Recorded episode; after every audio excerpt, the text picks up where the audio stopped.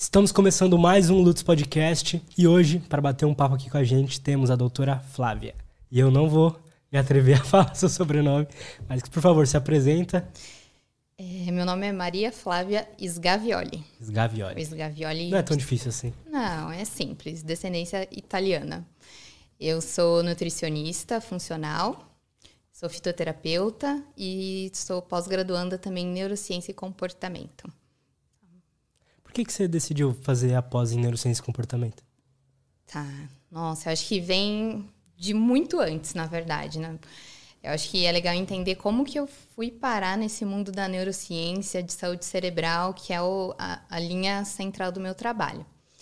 Então, assim, desde que eu me formei, desde que eu me formei nutricionista, eu sempre tive um bode, assim, gigantesco daquela nutrição voltada à estética. Eu via muito isso. Todo mundo que procurava no consultório, ah, quero perder um quilinho, dois quilinhos, quero ficar bonita, preciso emagrecer. E aí só era, só era esse assunto que vinha. E nunca foi um assunto que me interessava. E, e eu, particularmente, é, eu vivi uma transformação muito interessante, muito incrível de saúde só que não foi estética. Essa transformação ela foi ligada à minha vitalidade, à minha capacidade cognitiva, à minha performance mental, e isso para mim foi um boom, assim, foi uma clareza de que existia um universo enorme para trabalhar e que ninguém estava falando sobre isso. Então eu comecei a trazer esse assunto mais para as minhas redes sociais, para o meu círculo mesmo de, de amigos, as pessoas que eu me relacionava, e vi que isso fazia muito sentido. Mas ainda assim era uma coisa que ninguém falava. Então foi um trabalho bem árduo, assim, de parar de, assim, fazer as pessoas enxergarem primeiro que essa nutrição existe. Uhum. E que nutrição não é algo voltado à estética. Pode ser sim, mas como uma consequência que existe um mundo, um universo por trás que a nutrição é capaz de transformar a sua vida e que ninguém sabe.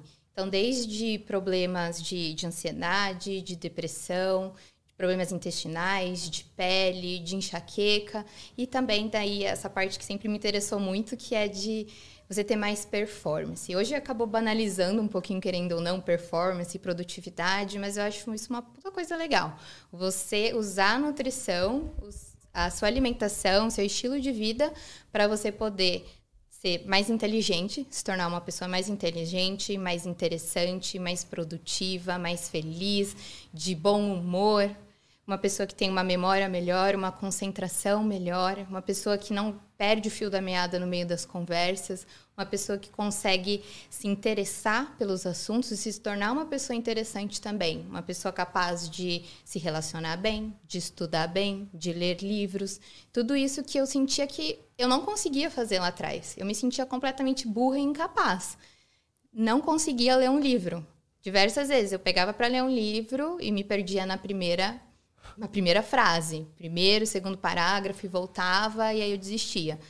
E tudo isso eu percebi que era consequência do meu estilo de vida. Eu sou nutricionista hoje, mas eu não nasci nutricionista, comia muito mal, não praticava atividade física, não tinha regularidade com sono, bebia bastante, noitada, aquela coisa e tal.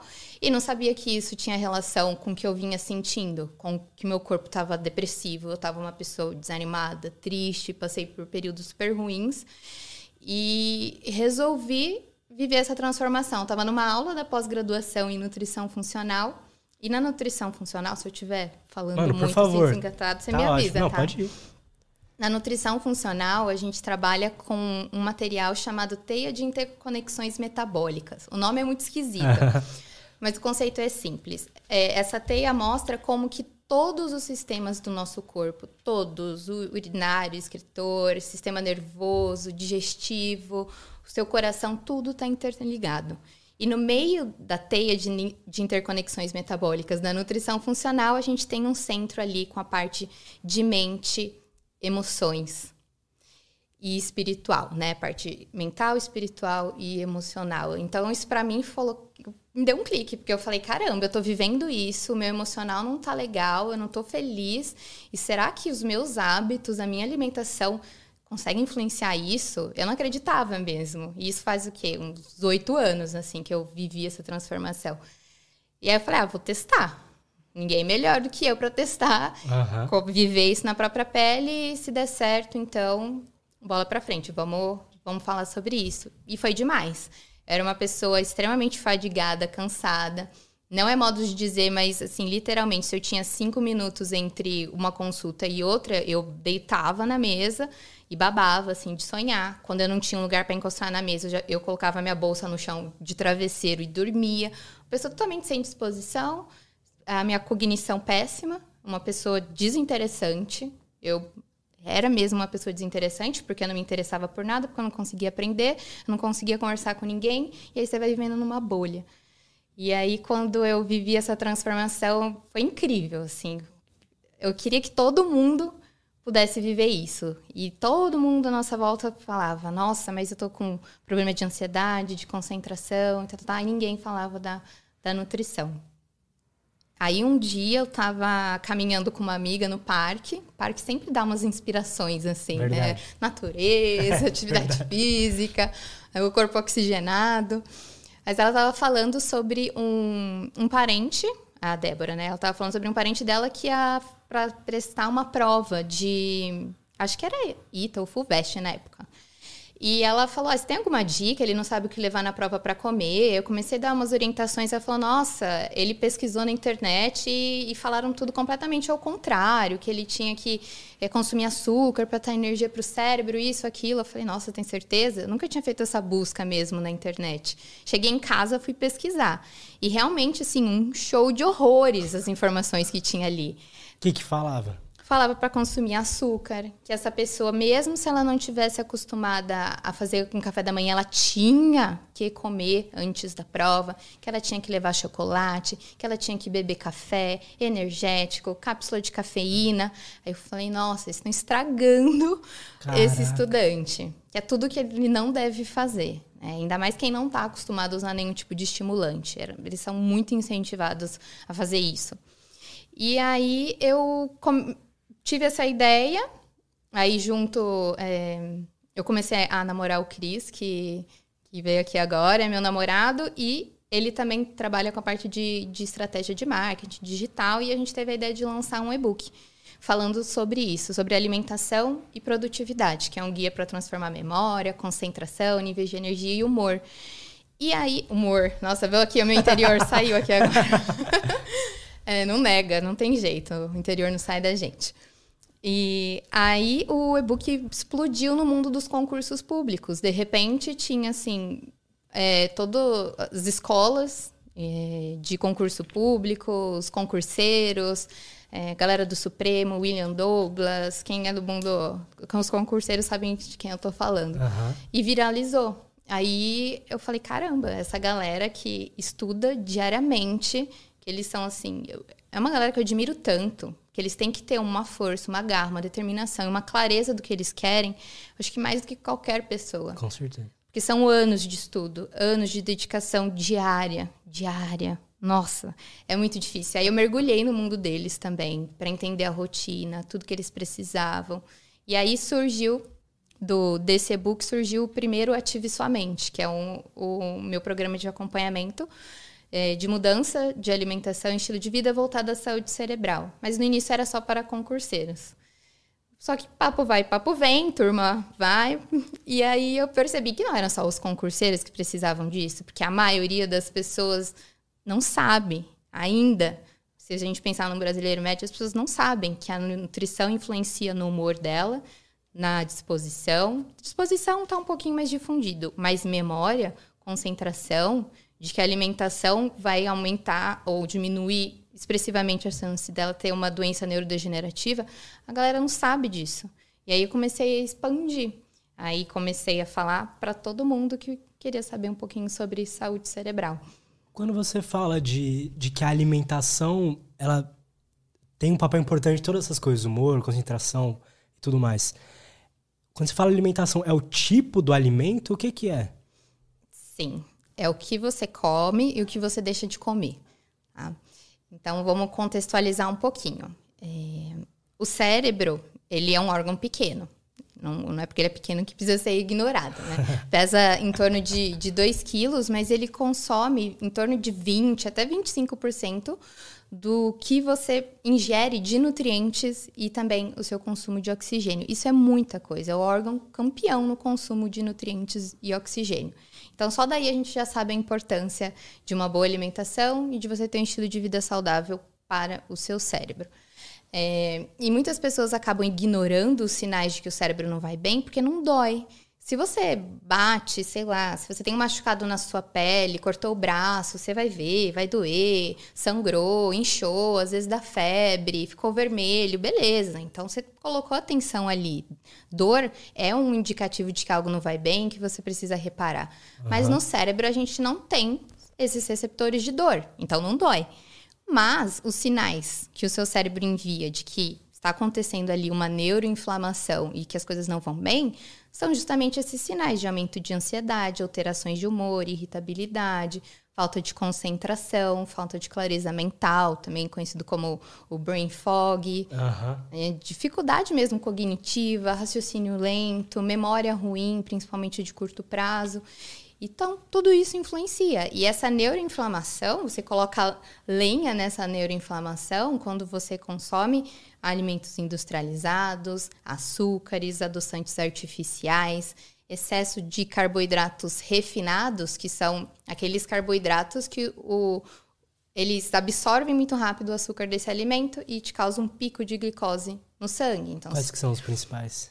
bolos, massas, tortas, pães e industrializados no geral, que estão sempre misturados com um monte de tranqueira, com açúcar, com farinha junto. Uhum. As gorduras ruins também acabam aumentando essa neuroinflamação. As gorduras ruins, que são as gorduras dos industrializados, de sorvetes de massa, em grande parte, é, margarina, óleos de cozinha, que são óleos de soja, milho, girassol.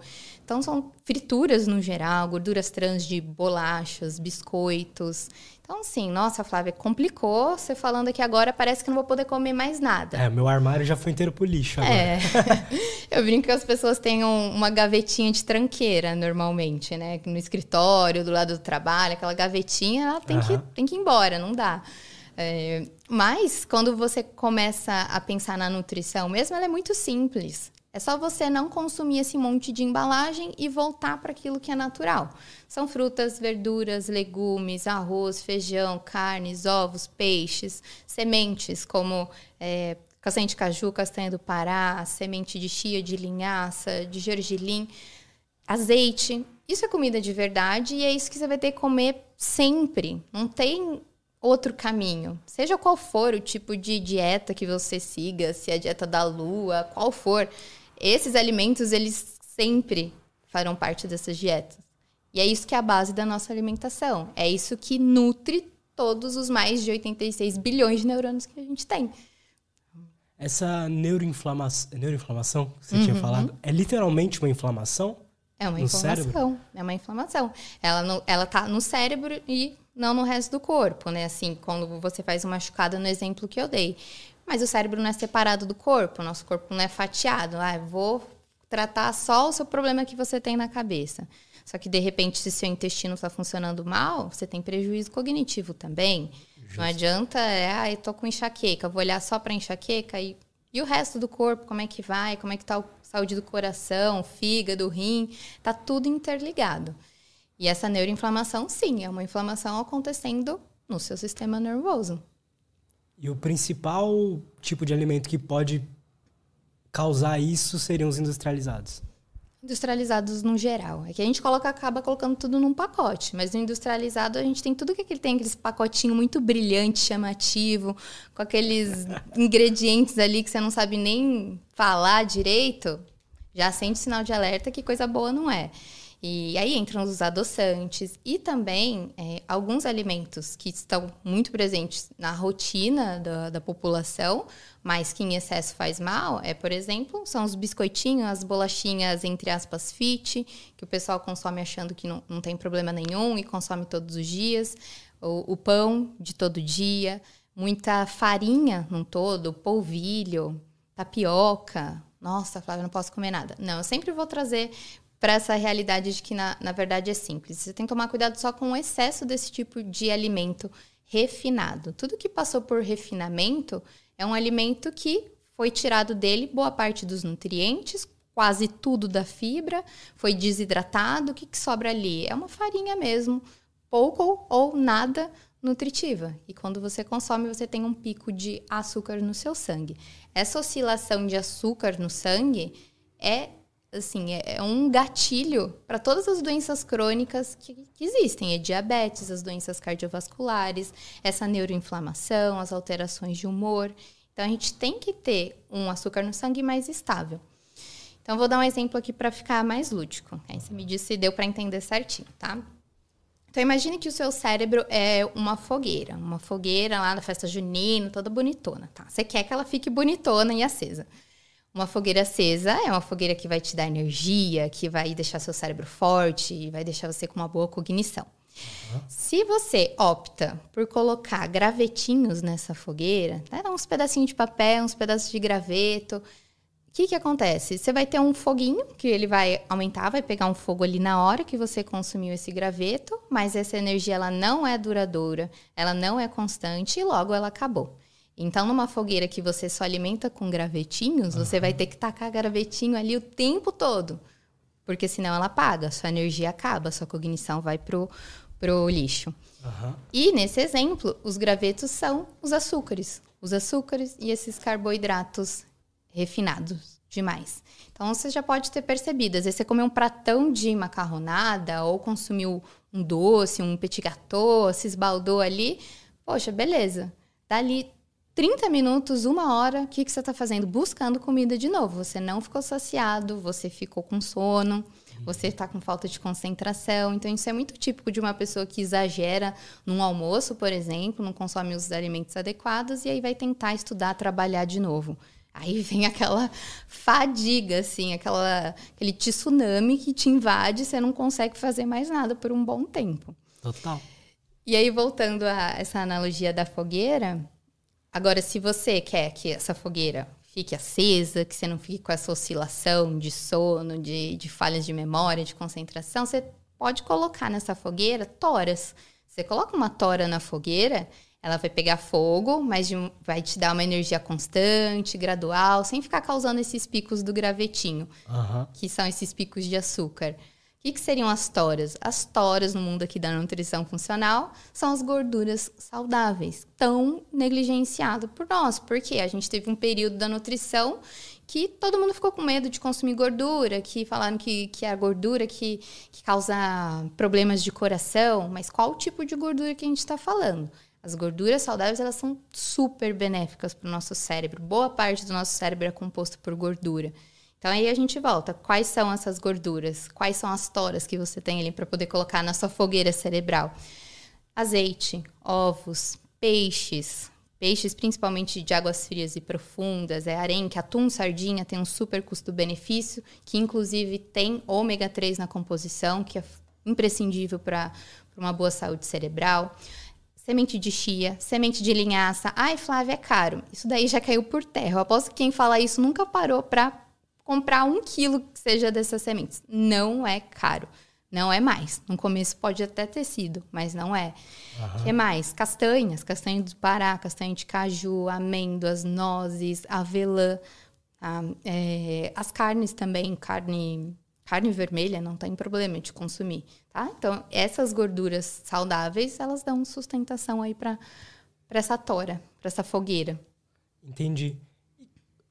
Além desses tipos de alimentos que dos que eu não que eu tenho que evitar. Uhum. Quais outros tipos de alimentos que podem causar esse brain fog, essa falta de concentração, porque eu sofro muito disso, principalmente depois do almoço. Olha só, é. se identificou, né? Identifiquei quando uhum. você falou. Uhum. Eu não sinto tanto cansaço, sono, assim, pelo menos não mais. Uhum. Mas depois do almoço eu sinto que a minha capacidade cognitiva fica pior. Uhum. É assim, ó, realmente, depois de um, de um certo período, depois das três, quatro da tarde, até a gente tem realmente um, um aumento de neurotransmissores inibitórios. Então a gente não pode achar que a gente vai ter a mesma performance das 7 horas da manhã às 10 horas da noite. Estava inclusive falando com o meu paciente hoje de manhã. É, Para as mulheres eu falo que é a síndrome da Mulher Maravilha. Ela quer acordar maravilhosa às 6 da manhã, ter um dia produtivo até 10 horas da noite, chegar, cuidar do filho, da casa, trabalhar. No calma, assim, sabe? Também você tem que entender que o seu corpo tem um momento dele, tem, tem que respeitar. Mas agora, se você faz uma refeição e logo depois você sente que sua energia foi sugada, tem coisa errada. É o tipo de informação que você passou nessa refeição para o seu corpo. Se você comeu algo que está sugando essa energia, ele vai responder com esse cansaço depois. É normal ter um pouco de, de sonolência, um pouquinho de fadiga depois da refeição. Normal, seu corpo está trabalhando na digestão. E isso pode acontecer porque, para fazer digestão, o seu corpo desvia uma parte do fluxo sanguíneo do cérebro para o estômago, para uhum. digerir esse alimento. Então, já fica aqui uma dica: comer demais, mesmo que você faça uma alimentação saudável, pode te dar fadiga e sonolência. Tá? Então, cuidado para não exagerar na comida. Faça sempre um prato um pouco menor e se você continuar com fome, porque você é uma pessoa muito bem educada, mastiga com calma 30 vezes, sem celular e televisão na frente. Então, é, esse é o primeiro passo. Mastigou direitinho, come um pouquinho menos, se ficou com fome, você come um pouco mais. Tá? Agora, se mesmo assim você continua com fadiga, talvez seja o que, que, esteja acontecendo. Talvez você esteja consumindo carboidrato refinado demais nessa alimentação. Então, tem muita gente que faz um, um almoço, por exemplo, só de massa. E aí, uhum. isso vai dar muita fadiga depois mesmo, porque falta proteína, falta gordura saudável, não consome saladas, fibras que a gente precisa também para equilibrar esse açúcar no sangue. Tá? Então, tem que analisar o seu prato. Um almoço básico e saudável para fazer é sempre baseado em vegetais, qualquer vegetal é, seja tomate, brócolis. É que eu sei que tem algumas pessoas que confundem verdura com vegetal, né? então vou exemplificar Boa. um pouquinho. É, brócolis, couve-flor, acelga, escarola, é, assim, todos os tipos de verdura, rúcula, grião, alface, tá tudo liberado. Esse, essa é metade do seu prato tem que ser desses alimentos, sempre.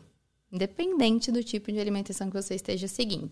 Aí na outra metade do seu prato, você deve ter você pode ter uma parte de carboidrato complexo, que é diferente do carboidrato refinado que a gente estava falando.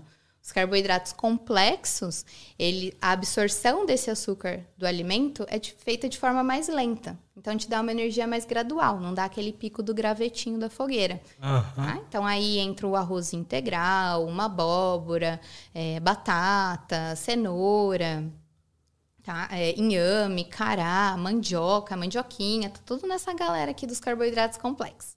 Uhum. E aí, na outra parte aqui do seu prato que falta, são as proteínas. Se você é vegetariano, vegano, aí claro que, que isso vai mudar de perfil. Se você é, consome carnes, vai ser o cantinho ali da carne, do peixe ou do frango. Tá? Se você é uma pessoa vegetariana ou vegana, aí você tem que caprichar mais nas leguminosas, que é, que é o feijão, grão de bico, ervilha, lentilha. Aí tem que ter mesmo em todas as refeições. O arroz sem ser integral, tem algum problema? Porque eu vi quando você estava citando do carboidrato refinado, ele não é considerado refinado, né? O arroz normal, ué. É, ele não é refinado como uma farinha, mas é um carboidrato simples, que também ah, entra nessa categoria de absorção rápida do, do açúcar. Dá para consumir o arroz branco? Dá. Desde que você acompanhe com uma salada, não esqueça dela e só não exagerar na quantidade. Mas, claro, se você puder optar pelo arroz integral, é muito melhor. A quantidade de fibra ali é importante. E a fibra é, é o principal alimento para as bactérias positivas do nosso intestino. Não podemos esquecer nunca que a gente tem um intestino que é chamado de segundo cérebro. Tamanha importância que tem nas suas funções cognitivas, no seu humor. Sério? A gente tem uma ligação direta mesmo do intestino com o cérebro através de um nervo que é chamado nervo vago. E esse intestino se conecta com o cérebro também através da corrente sanguínea, das nossas células de defesa, e eles têm essa via de comunicação dupla. Então, por exemplo, hoje também estava conversando com o paciente que fica nervoso qual que é o estímulo que acontece. Então, acho que muitas pessoas vão se identificar aqui. Às vezes, se você ficou nervoso antes de uma apresentação, de um trabalho, de uma prova, ou antes de um date amoroso, que seja, muitas pessoas sentem o quê? Aquela sensação de borboletas no estômago, ou um desconforto gástrico, ou da dor de barriga e tem que ir no banheiro porque está ansioso, está nervoso. Isso reflete muito essa conexão de cérebro do nosso emocional com o, o intestino. E no nosso intestino, nós temos literalmente trilhões de bactérias. Nós temos mais bactérias no intestino do que células no corpo. Então, a gente é mais bactéria do que, do que humano. A gente tem que tratar bem essa população de bactéria que nós temos no intestino. Porque essas bactérias, elas são responsáveis por produzir boa parte dos nossos hormônios e neurotransmissores. Muitos deles. Então, se você tem um intestino com desbiose, né, que é uma alteração dessa população de bactérias, tanto qualitativa quanto quantitativamente, uhum. Você não tem essa produção adequada. E aí você começa a ter reflexo disso na sua qualidade de vida, na sua disposição, no seu sono, porque um desses neurotransmissores também que são produzidos no intestino, a serotonina, ela vai lá na frente ser transformada em melatonina, que é o hormônio do sono. Então tem uma relação muito interessante quando você vê pessoas que dormem mal e tem um intestino que não funciona bem. Você corrige o intestino, a pessoa volta a dormir bem. Claro que fazendo higiene do sono, controle de estímulos, que é uma outra, uma outra parte muito importante. Mas o primeiro passo é alimentar as bactérias boas do seu intestino, que se alimentam principalmente de fibra. Fibra é um tipo, tem as fibras digeríveis, não digeríveis, mas é um tipo de carboidrato que você consome através de frutas, de verduras, de legumes, das sementes que a gente falou, dos cereais integrais. Então, tem que consumir esses alimentos sempre. Então, bato na tecla de novo, esses alimentos que vão alimentar essa população saudável de bactérias. Agora, em contrapartida, o que, que alimenta as bactérias ruins do seu intestino? Uhum os industrializados, os açúcar, adora. As bactérias ruins adoram açúcar, por exemplo. Sempre E o açúcar? Qual que é o. Por que, que ele é tão. Com razão, eu imagino, mas por que, que ele é tão mal falado? Coitado, né? Não faz nada. é tão gostoso. Coitado, não faz nada, que injustiça. É... Eu acho que dá pra entrar também, porque eu fiquei muito curioso. Você tinha falado sobre os adoçantes e tal. Bebida zero, Coca Zero, por exemplo. Vamos conversar sobre isso. Vamos. Ai, vamos lá. Então vamos começar pelo adoçantes. O que você prefere? Açúcar? Ele é deletério mesmo. Não existe açúcar saudável. Então teve uma época, ai, porque o açúcar de coco é saudável, pode consumir. Aí você comer um pedacinho de bolo, come três porque é açúcar de coco. A mesma coisa acontece com os doces saudáveis, né? Então às vezes você acaba compensando é, e consumindo muito mais e não vale a pena.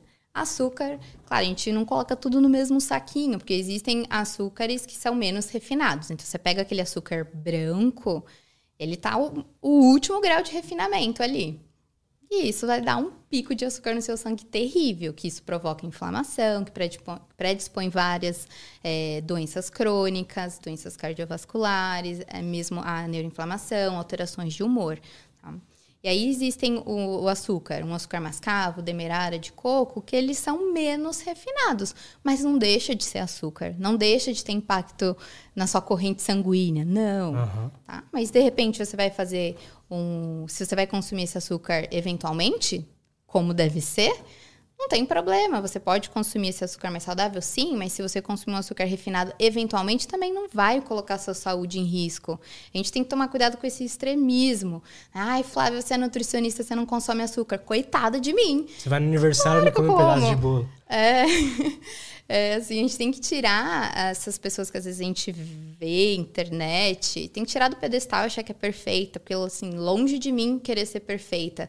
É, eu já até aviso, porque eu não quero que as pessoas estranhem se elas me verem na feira comendo pastel, sabe? É normal e não tem problema, desde que isso esteja num contexto favorável, num contexto saudável, né? Se 80% do tempo você se alimentar bem e ter um estilo de vida saudável, nos outros 20% você vai comer ali as besteiras, o açúcar e, e tá tudo bem, né? Não vai ter problema. Tá tudo certo. É, em relação ao, aos adoçantes, existem um grupo, né, existe um grupo de adoçantes artificiais é, sucra, é, sucralose, aspartame, acesulfame, que a gente já sabe comprovadamente que são adoçantes neurotóxicos, né? Que agem ali no sistema nervoso central, estressa o seu cérebro. Então, teve uma onda é, quando descobriram o aspartame, acesulfame, que é aquela marca lá do, do Zero Cal, enfim, ah, não tem problema falar isso, né? Não tem problema, pode é. falar. Hum. e aí todo mundo começou a tirar açúcar, vou consumir só então Zero Cal, Zero Cal, Zero Cal. E aí, o tempo de estudo, a gente não consegue avaliar um, um risco, um efeito de um novo alimento em uma semana, em um mês. Aí, de repente, começou a vir um monte de gente com alterações de humor, irritabilidade, déficits cognitivos e muita relação com esses adoçantes que estressam o sistema nervoso central. E aí tem uma outra Caraca. classe de adoçantes também. É muita coisa, né? A gente consome as coisas e... É que é perigoso, dá medo de machucar meu cérebro. É. tem que ter medo mesmo. Uhum. Assim, não colocando, apavorando vocês, mas a ideia aqui de falar sobre esse assunto é muito legal para alertar, para guiar, para educar, orientar, e não para apavorar e paralisar, porque não adianta nada você escutar todas essas orientações aqui, continuar fazendo o que você faz e esperar resultado diferente. Se tem uma coisa broxante na vida, eu acho isso, né? As pessoas que reclamam da vida como tá, ai, não tenho saúde, não tenho isso, tem aquilo e não faz absolutamente nada para mudar, assim, nem fala que fica feio, sabe? que é feio. Tenho alguns outros adoçantes também que é, estão presentes em vários produtos um pouco mais novos, assim. Por exemplo, um xilitol. É uma classe de adoçante que tem um, um poliol ali, que é uma molécula que para muitas pessoas não cai bem, que dá distensão abdominal, dá gases, pode aumentar a desbiose intestinal, que é aquela alteração da população das bactérias. Então, mesmo sendo um, um adoçante considerado saudável, também pode fazer mal para algumas pessoas. Então, vai muito também de experimentação. E quando você, mais uma vez, se encontrar assim perdido nesse monte de informação, ai, não sei em quem confio, a nutricionista X fala isso, a ciclana fala aquilo, tô perdida. Um, se você puder, vá num profissional. Ao invés de ficar gastando dinheiro com um monte de coisa que você não sabe se, se é bom mesmo, se faz bem para você, vai primeiro no profissional. Não posso arcar com isso. Tudo bem, não tem problema. Escolha assim um profissional da área que você goste, confie nele e vai seguindo as orientações aplicando. Tá? É... Nossa, até esqueci o que eu ia falar agora. Eu tava num, num corrente que veio para casa tomar um gole de água, ver se eu lembro. Tranquilo, a gente tava falando sobre os adoçantes E aí você entrou no. Putz. Em um tipo de adoçante específico. O xilitol, isso. falei da distensão abdominal, de procurar um profissional. Ah, de novo. Ah, era isso. Tá, Flávia, tô me sentindo perdida, bombardeio de informações para onde eu vou, socorro, eu sou uma vítima disso tudo. Ah, Deus, o que eu faço? Volta para o simples. Então tem uma frase que eu falo muito, é voltar para o simples, que é: se você não sabe se esse adoçante, se esse embalado, industrializado pode, não pode, come o que não é embalado. Tá tudo certo. Em vez de ir tanto em lojas de suplemento, o mercado vai mais na feira. Na feira ele não tem erro. A não ser que você tenha alguma hipersensibilidade alimentar séria, alimentos que são mais comuns. Mas na feira, o que você vai encontrar ali, fruta, verdura, legumes, as sementes, não tem erro. Então, assim, pare de dramatizar o negócio, que é muito mais simples, sabe? entendo que a vida é corrida, que a gente busca praticidade e dá para encontrar esse equilíbrio. Mas se você está em dúvida, vai no simples, uhum. que o simples funciona. Tem tanta gente iludida, em suplemento, gastando muito dinheiro com suplemento que nem sabe se funciona para ela e na hora de procurar um profissional falar, ai, não dá, é muito caro. Então, assim, reveja também onde você está colocando atenção, sua prioridade, porque você, sim, facilmente você pode ser feito de bobo. É, porque tem muita propaganda por aí. Às vezes a gente chega a tanta coisa para a gente, né, nutricionista, a gente tem que se atualizar o tempo todo, que é incrível que toda semana surge alguma coisa nova, um produto novo. Não é possível surgir toda semana algum produto novo que seja realmente bom. Isso leva tempo.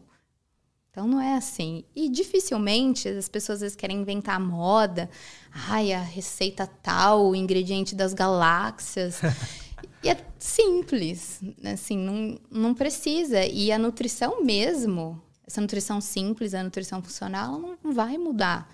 Assim, pode surgir coisas novas, pode, algum descobrimento, alguma ligação diferente, mas sempre vai ser o básico de frutas, verduras, legumes, que eu já falei, vou falar para ficar repetitivo mesmo, que é para ver se grava na cabeça. Total. Mas isso vem.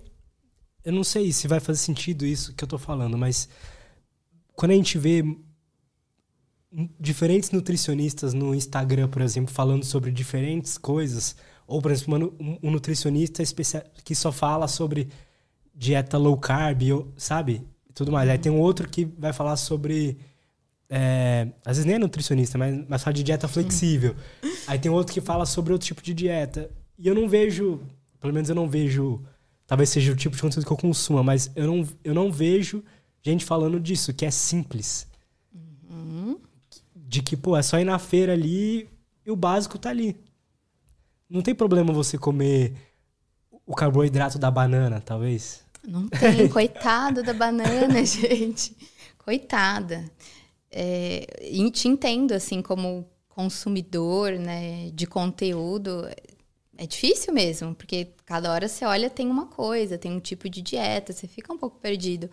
Mas é muito simples e às vezes, assim, não, não julgando, eu não conheço a vida de ninguém, assim, de profissional, mas às vezes as pessoas, sim, é mais fácil você vender uma ideia de que é, é fácil, assim, que você vai tomar um suplemento, que você vai usar um alimento e que, ah, esse alimento vai te deixar com o cérebro uma máquina e tal, esse alimento vai te emagrecer, esse suplemento vai turbinar sua memória.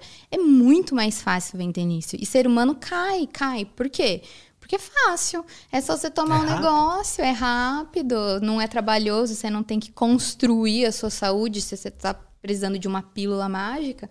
É muito fácil. Então, eu acho que existe muito isso por conta disso. Por um, às vezes, um profissional que está usando esse lado de fragilidade, assim, querendo ou não e que talvez não esteja com muita boa vontade de ensinar, educar, porque é difícil, assim, é educar mesmo, assim, é um trabalho de educação que a gente faz com o aluno, com o paciente na nutrição. Que não adianta, assim, no geral, tenho certeza que você, Lute, sabe que você não deve tomar refrigerante, comer um monte de açúcar e se entupir de álcool. Você sabe isso, não sabe?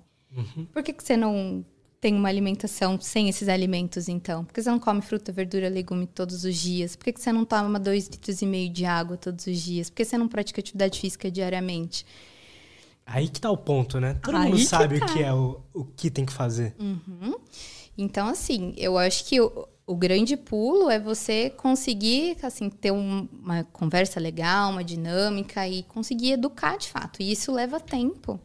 Leva tempo, não é em uma consulta até mesmo que você vai conseguir conversar sobre tudo, educar, mostrar e a pessoa aplicar e sentir na pele. Né? Porque não adianta, às vezes você explica tudo, orienta, a pessoa entendeu, legal, concordou, tá todo mundo animado. Mas enquanto ela não fizer o básico ali, para ela sentir na pele, no cérebro, os benefícios daquilo, ela não vai ter argumento até para talvez retornar numa consulta, trocar com você, falar isso eu não gostei, isso não funcionou, vamos alterar. Então, assim, precisa colocar em prática e entendo a sua dificuldade, às vezes, assim, de ficar um pouquinho perdido. E até que a gente estava conversando, assim, falando de outro assunto, se achar nada a ver. Não, tranquilo, bora. Mas eu estava conversando com o Lutz antes da gente começar que a gente não vê até por isso, um dos motivos de eu ter começado esse meu trabalho voltado à saúde cerebral, performance cognitiva, a gente não vê nenhuma mulher falando sobre isso.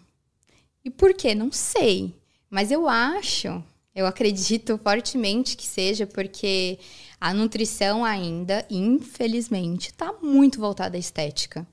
Todo mundo sabe que se você comer melhor, você vai ficar com o corpo mais legal, você vai emagrecer. E o pessoal visa isso, a maioria das pessoas, né? Principalmente o público feminino, que ainda tem aquela coisa massiva de se encaixar num, num padrão, né? Naquela caixinha. E as pessoas não sabem o impacto da nutrição em outros aspectos da vida, né? Então, assim, tentem ver a nutrição a, estética, não tô falando que ela não é importante, né? Ninguém gosta do feio, sendo bem sincera. Ninguém gosta do feio. Todo mundo gosta de gente bonita assim. De se sentir também, né? De, de se sentir feio. É, quem que gosta? Você sabe que você tá ali desleixado, não, não tá sentindo bem onde você mora, seu corpo. Todo mundo gosta do bonito, de se de estar bonito, de ser visto bonito, gosta de lugares bonitos, aprecia pratos bonitos. Por que você vai no restaurante e tá tudo misturado ali? Tem um porquê, né? A parte visual é muito importante. Então, eu não tô querendo dizer que estética é fútil. Não é. Todo mundo gosta do, do belo e do bom.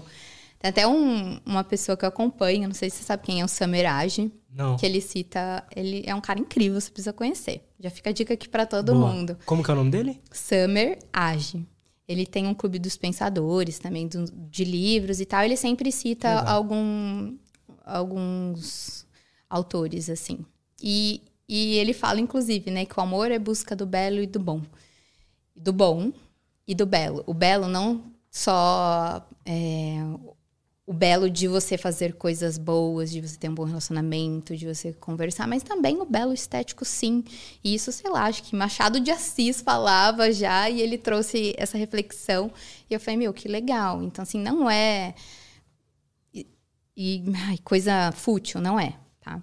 Mas é, o legal é, eu vejo isso no consultório, quem chega buscando uma transformação de, de vida, no sentido de ser mais produtivo, ser uma pessoa mais inteligente, uma pessoa, sabe aquela pessoa foda que você olha e fala, nossa, que homem, que mulherão, que legal. Quem chega assim nessa ideia de que eu quero ficar com um cérebro forte e tal, tem resultados muito melhores, muito mais constantes, é, consistentes do que aquela pessoa que chega e fala, ai, quero perder dois quilos, ai, quero, sei lá, quero ficar com uma barriga aqui, uma entradinha, não sei o quê. Mas por que será, né?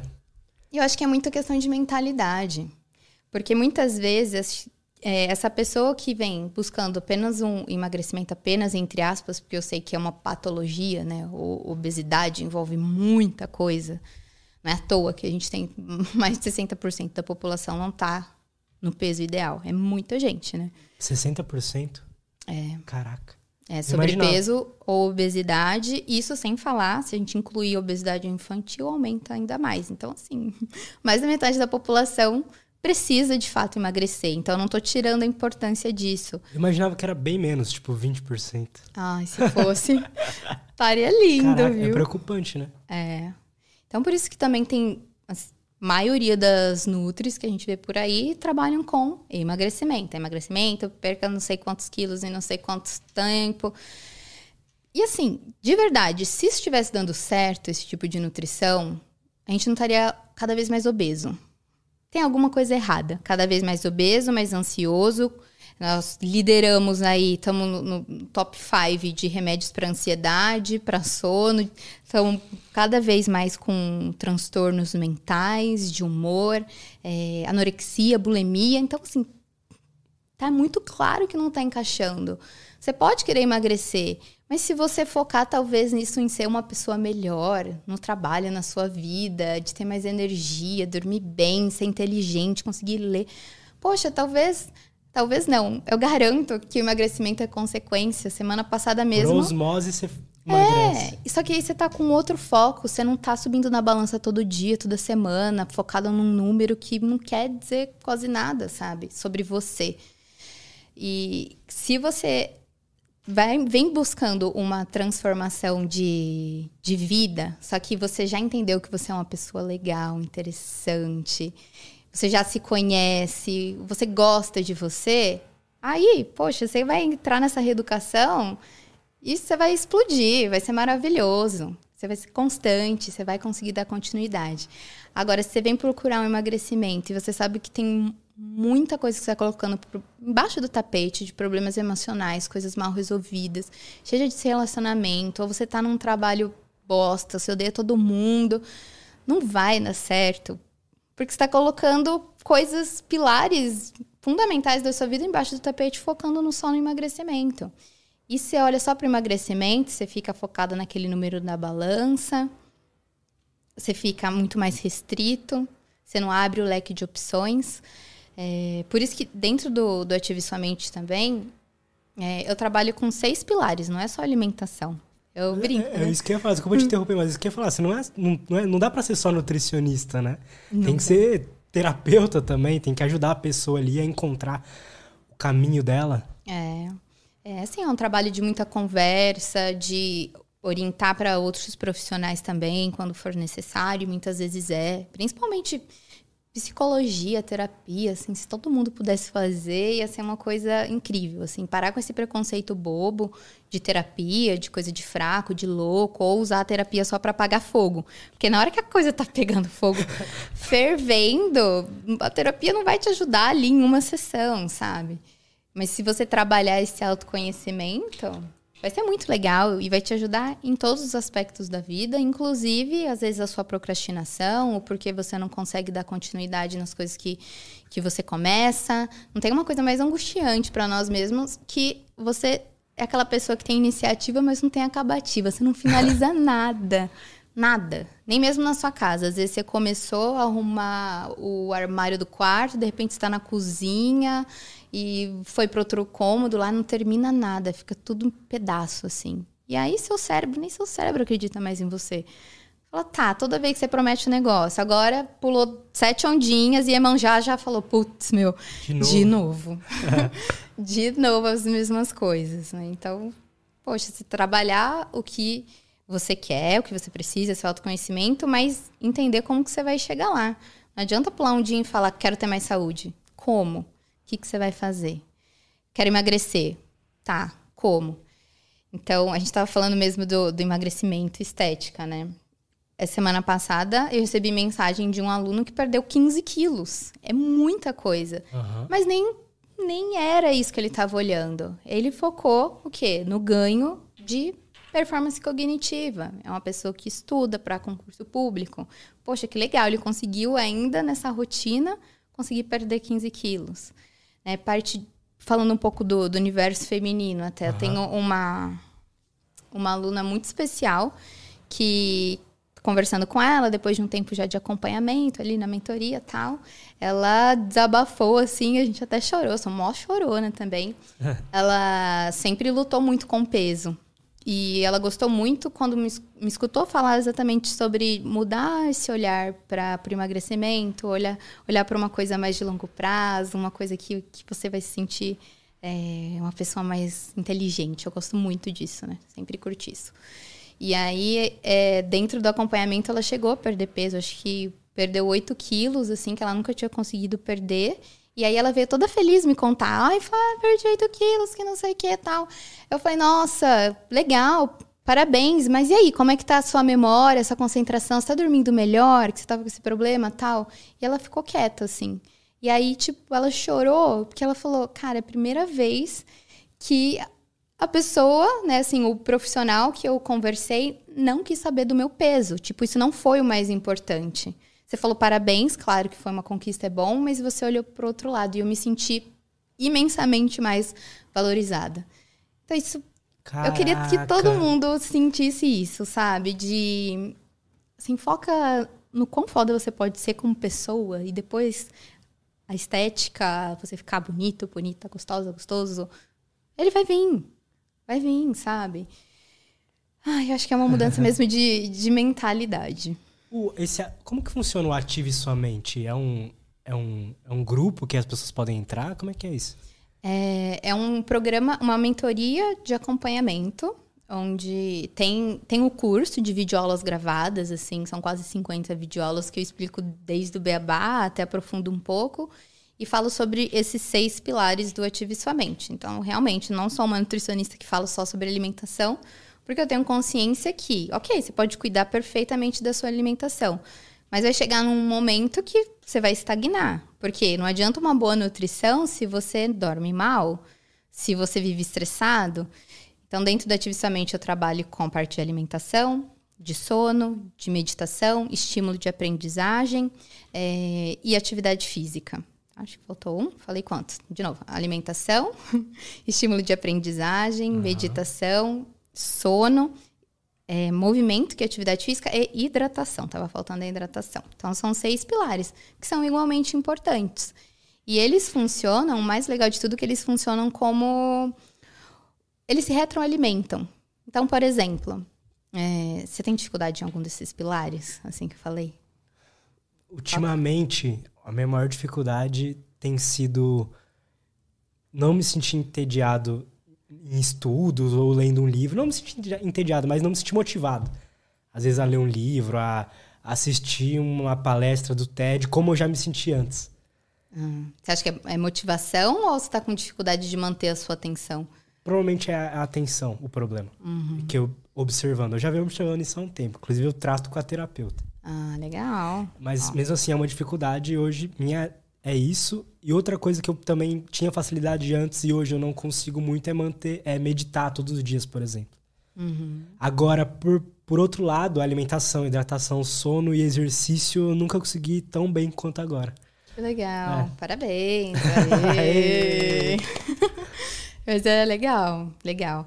É, pro, provavelmente você tenha sentido isso nesse início que você foi mudando um pouco a alimentação, depois o sono, atividade física, muito massa, né? Que quando você, é, você começa a movimentar um pilar, te dá energia, mais ânimo e até mesmo fisiologicamente dizendo um pouco mais de, de, de incentivo, disposição para você fazer o outro pilar. Então, se você é uma pessoa que está sem rotina nenhuma de sono, de repente, se você regulariza ali o horário de dormir e acordar, você vai ter mais disposição. Com mais disposição, você vai praticar atividade física. Você praticou é. atividade física, isso já é muito bem estudado. Quando você pratica atividade física, você tende a fazer escolhas alimentares mais saudáveis. E aí você faz escolhas alimentares mais saudáveis, você também vai dormir melhor. E aí você vai ficar menos Caraca. ansioso e conseguir meditar. Então, assim, todos os pilares se retroalimentam e isso é muito legal. Agora não precisa, claro. Faz total do... sentido. Fez Faz sentido? total sentido, uhum. Então pega, assim, um, um, outro pilar desse que você precisa trabalhar e começa com ele. Não vai ser perfeito do dia para noite. De repente você tá com seis pilares 100%.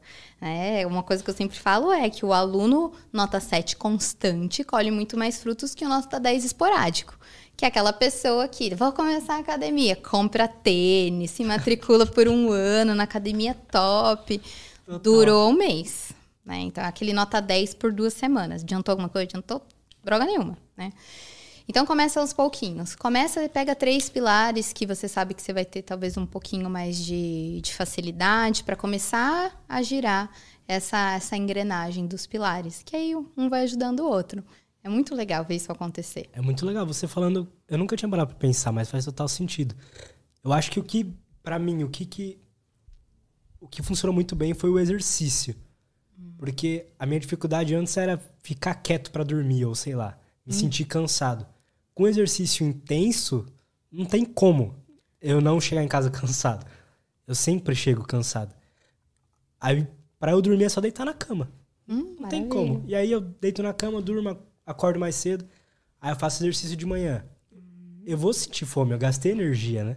Sim. Aí eu como um café da manhã, alguma coisa assim, e assim vai. Eu acho que faz total sentido o que você falou. Que legal. Eu vi na minha vida acontecer isso. É, então. Legal, né? E aí, então, dentro do Ative Sua Mente, eu trabalho com esses seis pilares. E tem as videoaulas gravadas, onde eu ensino tudo, porque o que, que eu acho? Que você não consegue dar continuidade e colocar em prática algo que você não entende. Então tá, beleza. É, coma azeite. Dando exemplo bem fiz assim. Coma azeite. Por quê? Como que isso vai agir no seu corpo? O que, que isso traz de benefício? Quando consumiu açúcar, o que, que você pode sentir de malefício? Sabe aquele sono, aquela falta de concentração? Quando você vai explicando o porquê das suas orientações, fica muito mais fácil de você seguir. Posso que muita gente já saiu de um consultório de nutricionista com uma dieta ali, uma papelada e tipo, ah, beleza tá. Sem saber o que, que, cada alimento ali faz, o porquê que você vai usar, em, em, que horário, o porquê dessa combinação. Quando você entende, tudo faz muito mais sentido. Então, eu gosto de deixar essa parte didática muito bem explicada. Mas a prática também é muito importante. E ter um acompanhamento próximo é bem legal. Então, dentro da mentoria, eu, por seis meses, a gente tem um grupo ali no Telegram onde todos os dias eu tô ali com a galera. Então, se tem dúvida, quer compartilhar anseios, é, dificuldades ou compartilhar coisas legais, a gente tá sempre ali trocando, né? E essa energia do grupo é muito legal, porque tá todo mundo. Cada um tem o é seu, seu momento de vida e tal, mas tá todo mundo buscando a mesma coisa. Né? Então, assim, a energia do grupo ela levanta. Ai, gosto sozinha, não gosto de me misturar se engana, porque a energia do grupo, ela motiva bastante. E tá aberto pra, pra galera participar ou ative somente? Como é que funciona isso? Ai, não tá. é de tempos em tempos que, que a gente abre as, as inscrições. Agora, no comecinho de fevereiro, a gente vai, vai ter um evento que chama O Alicerce, que daí é voltado para o público... Público, eu falei ótimo, né? Agora é voltado para o público feminino. É, e depois a gente vai abrir as inscrições daí para fazer um, uma mentoria. Tá. Legal pra caramba. Legal pra caramba. Du, tem perguntinhas? Tem. Manda aí pra mim, por favor. É... Nossa, tô suando. Pois é, o, o pessoal tá. Amanhã vai chegar o ar-condicionado. e aí a gente vai passar menos calor aqui. Podemos fazer uma pausa também de três minutinhos, rapidinho? Podemos. Aí a gente volta, olha as perguntas. Tá Pode legal. Ser? Pode. E estamos de volta. Antes da gente ler as perguntas da galera, tem uma, uma, uma dúvida que eu acho interessante de te fazer. Quando você recebe um, um paciente que ele começa a relatar que ele está sentindo todo, tudo aquilo que você tinha falado de brain fog, falta de concentração, tudo mais, quais são o passo a passo para essa pessoa mudar? Que você costuma passar assim? Muda muito de pessoa para pessoa? O que, que você costuma identificar de hábitos que, essa, que essas pessoas têm em comum também? Que pode ter causado isso? Tá, nossa, são muitos, assim. É, tem um, um, padrão, mas isso varia, claro, de pessoa para pessoa. O primeiro passo, eu costumo iniciar com aquilo que ela tem um pouco mais de facilidade. Se eu der primeiro o maior desafio para ela, talvez ela não consiga seguir. É, a não ser que seja algo muito gritante. Por exemplo, abuso de cafeína. É normal eu receber no consultório gente que toma um, dois litros de café por dia.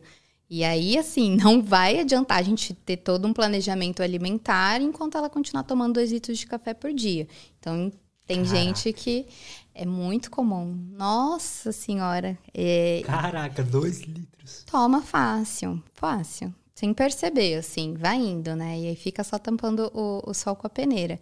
Então depende muito do, do que a pessoa traz é, em consulta.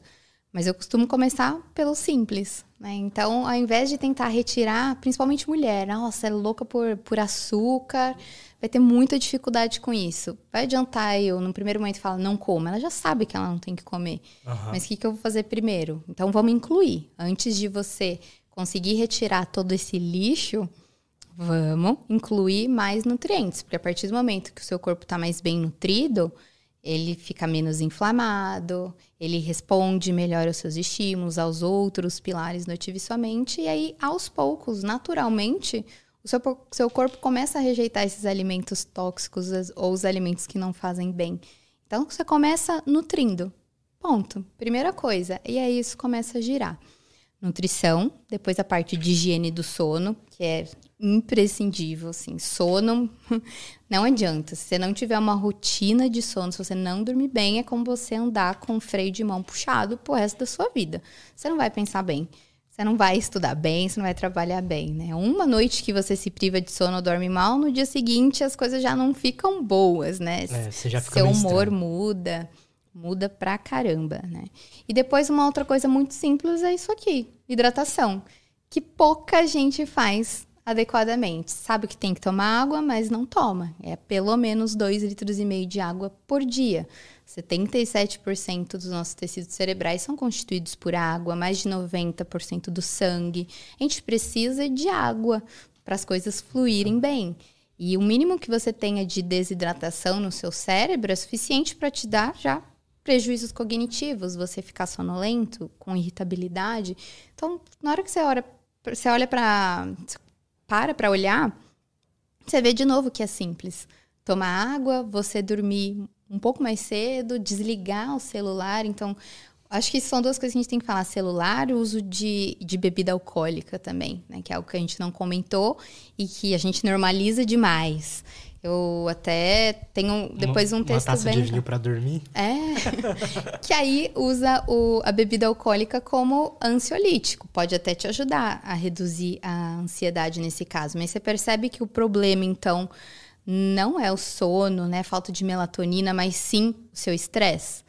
Não é o álcool que vai curar isso. Então, o que está te deixando estressado? O que está acontecendo? O que, que você pode mudar? É o seu relacionamento que está te deixando puto? É o trabalho? O que, que é? Então, você tem que buscar a raiz das suas questões de tudo, inclusive na alimentação. É, às vezes você come porque está feliz, porque está triste, porque está ocioso.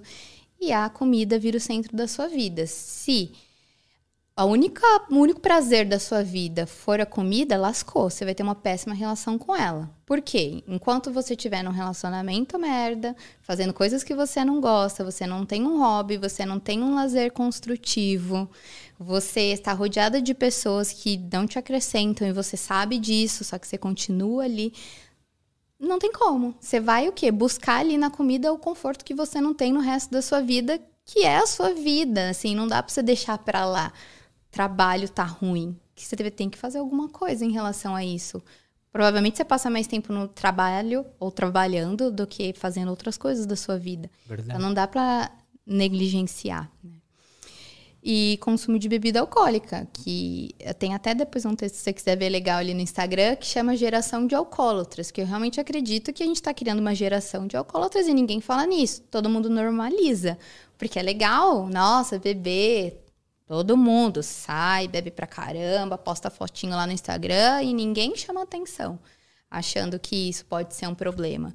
Mas tem muita gente com problema que bebe todo final de semana, se for só final de semana, porque às vezes agora começa na quinta, né? O quintou, sextou, sabadou, domingo.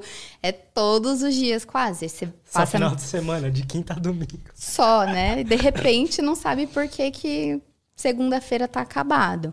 Final de semana serve para você voltar com mais energia, para você subir a sua barrinha de energia, ela voltar verde e não vermelha, no talo ali. Você chega na segunda-feira mal, cansado e odeia segunda-feira por conta disso, você precisa rever seu final de semana. Então, ter lazeres construtivos e não destrutivos. Sempre que você receber um convite ou qualquer coisa, pense: isso vai me fazer bem? Eu vou voltar com mais energia ou menos?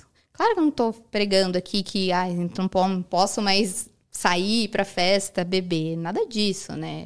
E eu estaria sendo muito hipócrita de falar isso, porque eu já vivi muito nessa vida doida, eu era essa pessoa de quinta a domingo e tomava muita cerveja e tal, então estou falando não é de cima para baixo, tá? Mas que nessa na transformação que eu tive, eu percebi o quanto que isso acabava comigo, porque o álcool deprime.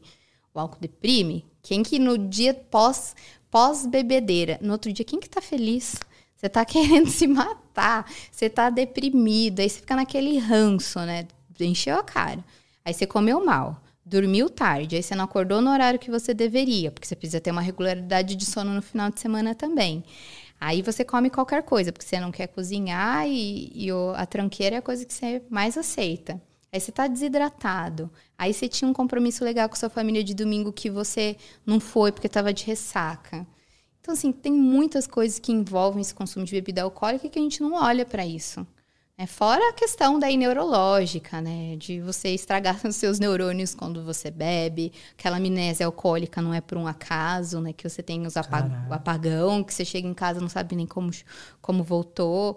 Então, assim, Coloca atenção nisso. Ai, Flávia, eu paro a hora que eu quiser. Para mesmo? Então tá bom, já desafio você que está escutando aqui a ficar um mês sem uma gota de álcool. Não é meia taça de vinho, só um aqui para bebericar. Não, é zero.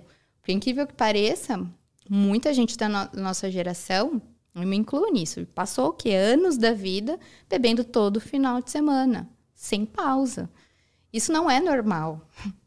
Não é normal. Você tem que entender que você pode, você é uma pessoa legal sem álcool no rolê, que você consegue dançar, você consegue paquerar a pessoa ali sem álcool, que você consegue interagir, que você tem um papo interessante.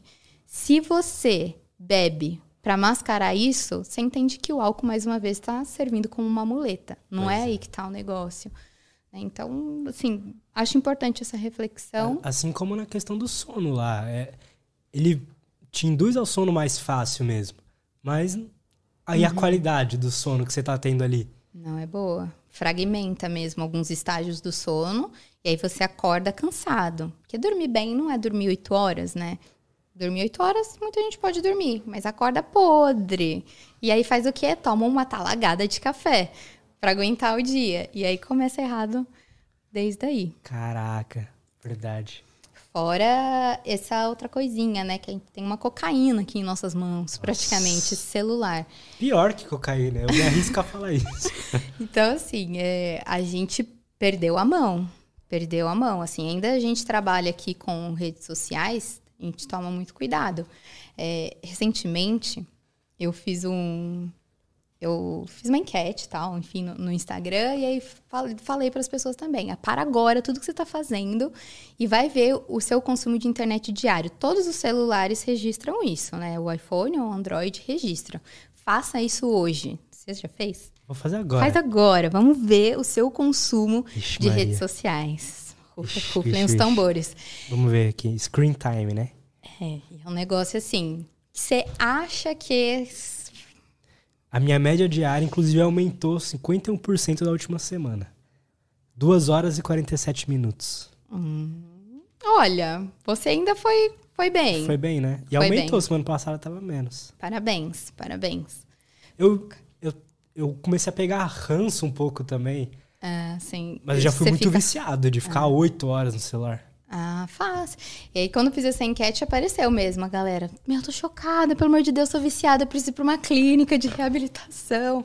Quatro horas, seis horas, oito, doze horas de consumo. E a pessoa sabia que consumia bastante? Claro que sabia, mas não tanto. Então, a mesma coisa que beber água. Se toma água, Lutz, toma quanto? Você precisa mensurar, pelo menos uma vez, para você ter noção. Porque senão você acha, fica ali no achou. É verdade. Você precisa mensurar para você ter ideia do que realmente você está fazendo e aí o resultado que você vai esperar disso. E aí a gente está nessa era de que todo mundo sabe de tudo, mas não sabe nada em profundidade. A gente virou tudo leitor de manchete. Ai, porque eu sei disso, sei daquilo, mas não sabe nada em profundidade. O cérebro precisa de profundidade. Não ficar ali no rasinho, ler a manchete, uma leitura de cinco minutos. É um dia você lê uma coisa, outra vez você lê outra e fica nesse estímulo de dopamina, sempre buscando coisa nova. Por isso que tem gente viciada em compra, em sexo, em pornografia, porque você está toda hora buscando ali coisa nova, estímulo novo. Você não consegue aprofundar em nada.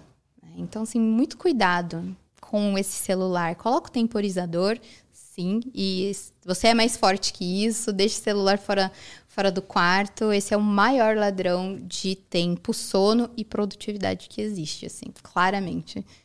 Total. Enquanto você estava falando, eu pensei, porque eu, no, provavelmente se eu conseguir olhar o screen time do meu computador é pior. Ah. é, então, é. E Com assim, certeza. e o que, que você vai consumir? É, a gente está num momento que a gente tem acesso à informação. É, isso é muito da hora. Você pode é. conhecer muito de uma coisa se você quiser, de leitura, para se aprofundar. Mas as pessoas têm feito, a maioria tem feito uso errado, que fica nessa, nessa leitura muito rasa, superficial, e que aí você acha que você tem ser empoderado para falar sobre tudo, só que na verdade você não sabe nada em profundidade. E isso te deixa vazio, assim, sabe? Você não é uma pessoa mais interessante porque você sabe uma manchete, sabe? Procura algo que você goste de fazer, algo que você nunca leu. Tá todo mundo assistindo o mesmo filme da Netflix, lendo os mesmos livros, acessando as mesmas pessoas. Caraca. Muda, assim. Eu tenho um cara que você deve saber quem é, é que eu fiz o curso dele de reaprendizagem criativa, Murilo Gun, uhum. que ele fala assim, meu, você tem que estimular, né? Fazer coisa diferente, vai. Aí ele ia no, no aeroporto, quando ele ia viajar, ele ia lá na, na banca e pegava, sabe aquela revista que ele nunca pensou em ler? Tipo, Capricho e Revista de Pesca? Uhum. Aí falou, meu, vou tirar alguma coisa daqui. E você quebrar essas barreiras que você põe... É muito legal fazer esse tipo de coisa muito legal. E assim, você sempre, você sempre acha vai... alguma coisa, né? E você vai aprender. É a mesma coisa, assim, que a gente, tá... a gente tem se tornado intolerante, que assim, a pessoa não pode errar. Você acha ela puta da hora, tem um monte de ideia legal, te ensina pra caramba, mas de repente ela tem uma ideia, uma vertente que você não concorda. Ah, eu vou parar de seguir, é cancelamento, é não sei o quê. A gente tem que saber filtrar, aprender com, com isso também, com a coisa que você não concorda, e aprender com os mais velhos também. Que as pessoas estão deixando isso de lado. Assim, poço de sabedoria são as pessoas mais velhas. Isso significa que elas estão certas o tempo todo? Claro que não, mas a experiência de vida delas, assim, não tem ninguém não melhor tem igual, que né? falar. É verdade, total. Nossa, fui longe aqui, não, mas né? foi ótimo. Ah, voltando a falar sobre isso, o foda de. Que beleza, tem todos os tipos de, de conteúdo que dá para se aprofundar, dá pra você se tornar uma pessoa super interessante, foda, só com a, só com a internet. Mas do jeito que as coisas são programadas, não é feito para você se tornar essa pessoa. É, é. Você entra no Instagram, ou melhor, entra no YouTube pra. Ah, eu quero assistir uma palestra do TED. E aí do lado ali aparece um monte de recomendado te estimulando a ver sei lá, um, uma coisa qualquer, sabe? Uhum. Um entretenimento qualquer ali, sei lá. É. As coisas não, também não ajudam a gente. É como se falou, é, é, tudo meio automático. Quando menos, você menos vê, você tá clicando no vídeo ali e tá uhum. vendo outra coisa. É, a galera do Instagram, do Facebook sabe disso há muito tempo, né? Todas essas esses anúncios, coisas chamativas, é tudo dopamina ali, que você vai trocando de tela o tempo todo, estímulo, estímulo, isso que realmente te vicia. Curtidas, né, os likes, comentários, notificações, tudo isso é dosinhas de dopamina ali que você vai tendo de prazer ao longo do dia, só que isso em excesso desastroso. Ai, Flávia, então vai meter o pai, esse Zuckerberg, que não sei o quê. Não, é culpa dele. Beleza, eles sabem disso, tá programado realmente para te viciar, mas o celular tá na sua mão. Então, né, é parar de terceirizar a culpa nas coisas Justo. e assumir que é você que acessa seu celular. Mesma coisa a nutrição.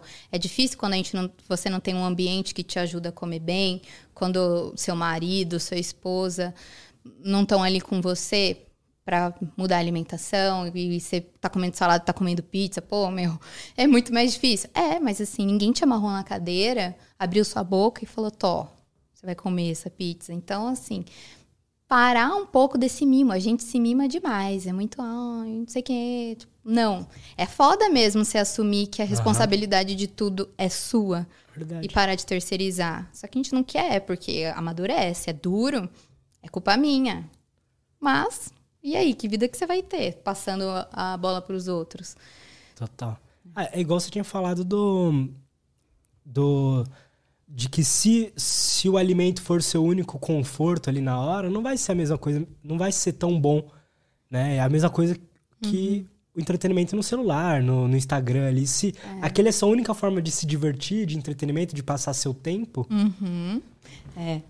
E tanta gente, né? Nossa, tem. Todo mundo acha que tem déficit de atenção agora, né? Realmente aumentaram os casos, mas tem, nossa, tem déficit de atenção. Porque se você olhar ali o, os sintomas, assim, os sinais, todo mundo vai se enquadrar ali é por verdade. conta desse estímulo todo que a gente vive. Mas assim, fique uma semana sem celular para ver como que sua vida muda. Eu tive uma experiência muito legal que no, no final de 2019 eu fiz um retiro. Tipo, eu me enfiei num retiro de ano novo, que assim. Foda.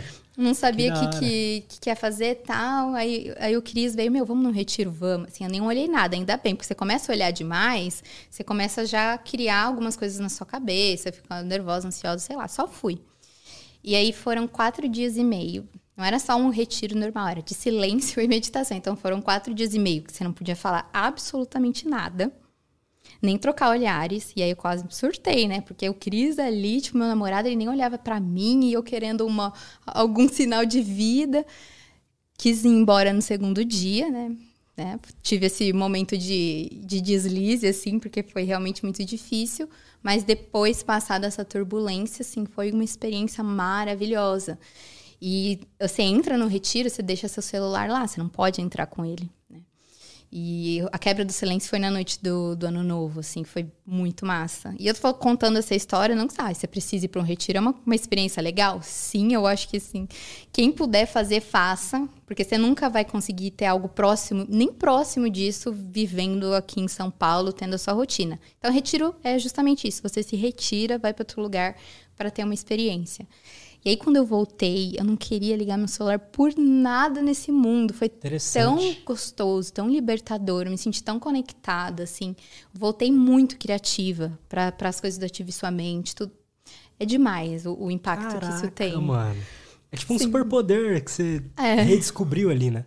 Eu tenho um amigo que coloca o celular na caixa de sapato no domingo. Ele fala: meu, põe numa caixa de sapato, põe lá no bagageiro, lá em cima, pego a escada, para não, não ter um acesso assim, para ficar pelo menos um dia na semana sem celular. Então, a gente precisa aprender a fazer essas coisas. Total. Eu, eu tava conversando com a minha psicóloga e uma das coisas que eu tava pecando era encontrar outras formas de entretenimento fora disso aqui, porque eu não conseguia desligar o meu trabalho uhum. do meu tempo de lazer.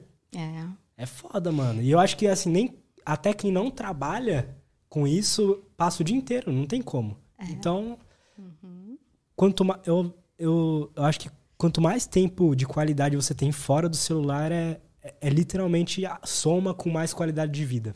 Parece que é isso. É, e assim, contato com a natureza, ok, né? A gente não vai poder mudar para Bali, a maioria das pessoas.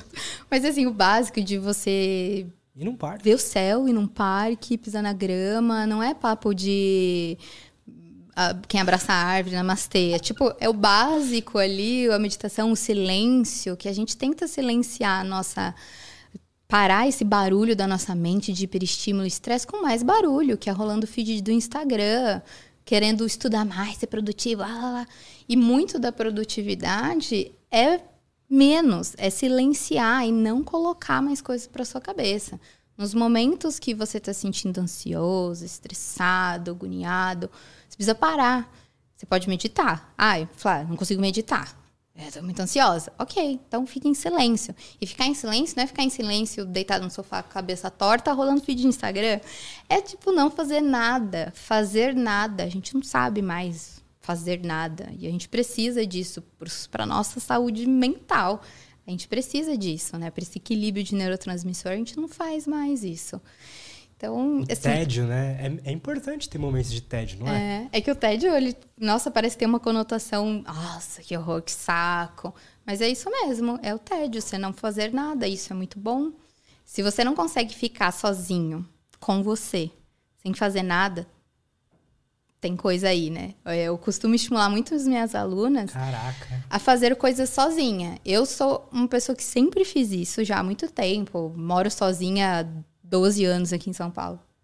10, vai. Antes meu irmão estava comigo. E. E assim, sempre fui no cinema sozinha, já fui em bar sozinha, você foi em um restaurante sozinha. E as pessoas estranhavam, tipo, por que, que você tá sozinha? Sempre percebi olhares assim. E aí comecei a estimular a mulherada a fazer isso também. E aí elas, nossa, meu, mas sério que você vai sozinho num restaurante legal? Falei, claro, é pra mim. Tipo, legal, ótimo, tá tudo bem, você não depende de alguém para fazer isso. E é libertador, coisa simples assim. Você não precisa de ninguém. É, a, gente, a gente sempre fala, ah, quero ir no, no cinema, eu quero. Vou chamar alguém para ir junto. Uhum. Por que não ir sozinho? Será que não é tão legal quanto? Ou é. até mais? Talvez a minha última fala aqui tenha ficado esquisito, né? De você não precisa de ninguém o ser humano ele é sociável, né? Acho que essa pandemia mostrou muito isso, né? Quando a gente restringe muito o nosso meio social, as pessoas que têm poucas relações sociais são pessoas mais infelizes. Isso é neuro, neurociência e comportamento mesmo, né? Então a gente precisa se relacionar. Muita gente na pandemia, eu inclusive, se ficou naquele momento, se acostumou tanto ficar ali, que dá uma certa preguiça social, assim, você não tá afim de ir no rolê, não tá afim uhum. de encontrar gente. Mas força aí. É importante que você tenha esse convívio social também. Né? Viver é se relacionar. Tem que fazer mesmo. Né? Total. Bom. Posso falar? te fazer uma pergunta curiosa? Eu percebi. Esse é o 38 episódio? Esse é o 41. 41? Aham. Não tinha mulheres ainda? Nunca. Você é a primeira. Estou honrada. É? E aí eu quero perguntar se, se vocês tinham percebido isso ou não. Sim. E se uhum. quiser, a gente pode conversar sobre isso. Eu, até legal, quero saber a sua opinião. Uhum. Porque a gente tem um público feminino bem grande, ah, inclusive. Legal. E a galera fala, ah, e, a, e, a mulher, e as mulheres e tal. E eu, desde o começo, sempre chamei homens e mulheres. Num, nunca é, escolhi, ah, vou chamar só homem. Uhum. Sempre chamei homens e mulheres. Por coincidência, talvez eu acabe chamando mais homem, mas não vai por escolha. Uhum. Mas enfim. Eu fui percebendo que as mulheres são mais difíceis de chegar nelas, de ter, ter o convite aceito, de ser respondido nas DMs. Uhum. Então, é isso que eu fui conversando com a galera dos comentários, né? Com as mulheres que falam, ah, porque não chama mulher e tal. Fala, ó, eu te garanto que não é por falta de tentar. Eu não sei por qual motivo, mas realmente é mais difícil que as mulheres aceitem é, os convites. Eu acho, pode ser uma percepção errada minha e tal, mas eu senti isso. O que, uhum. que você acha? Olha. Não que isso seja uma regra, mas pode ser uma percepção, foi só uma percepção minha. Uhum.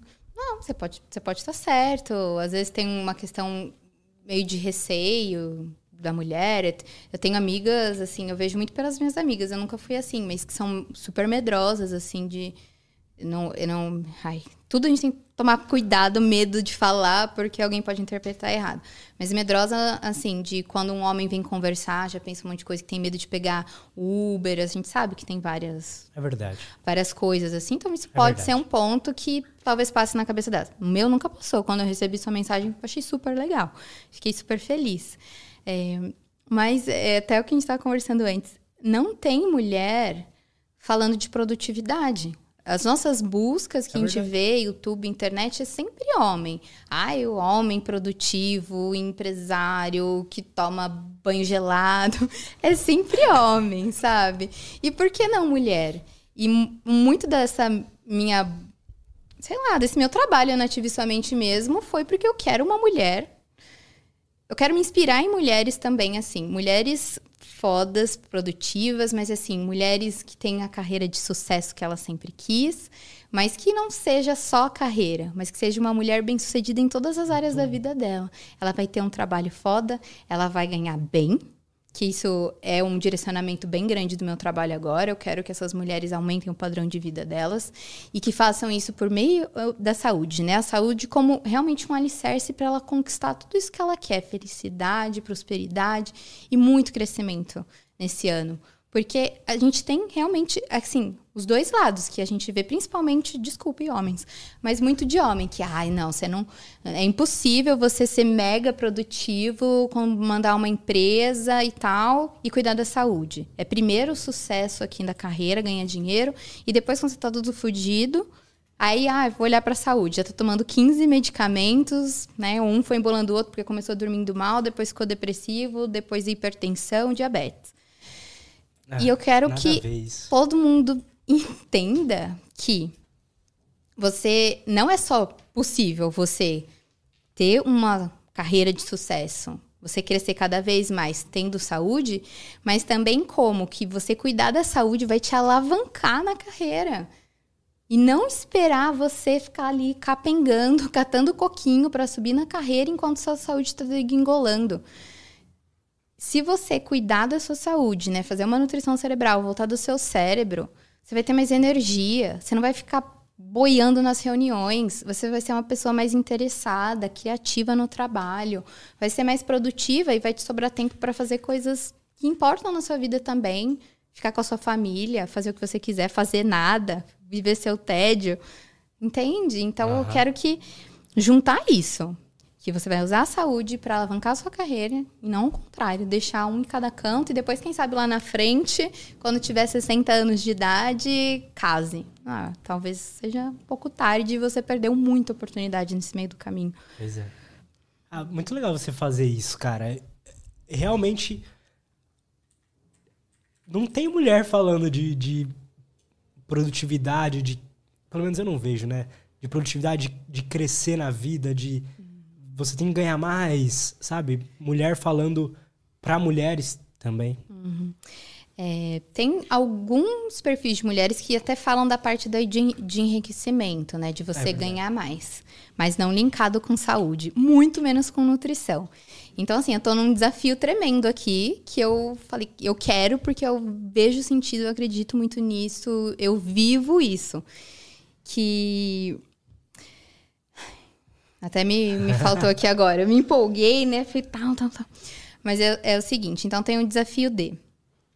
Primeira coisa, ainda, que é conscientizar as pessoas que existe uma nutrição voltada ao cérebro.